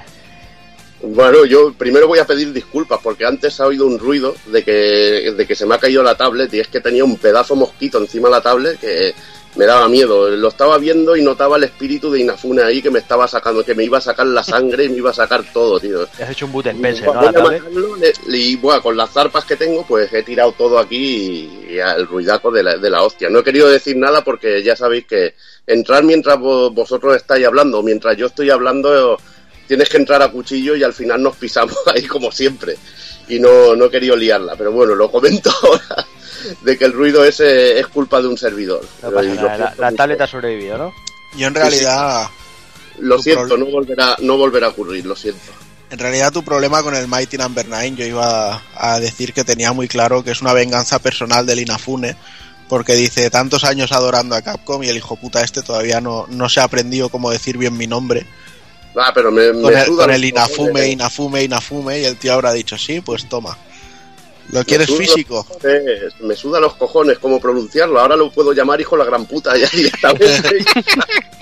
hijo la gran puta o, o, o, o Ina el cabrón, como llamaban a- también al, al Bárcenas, ¿no?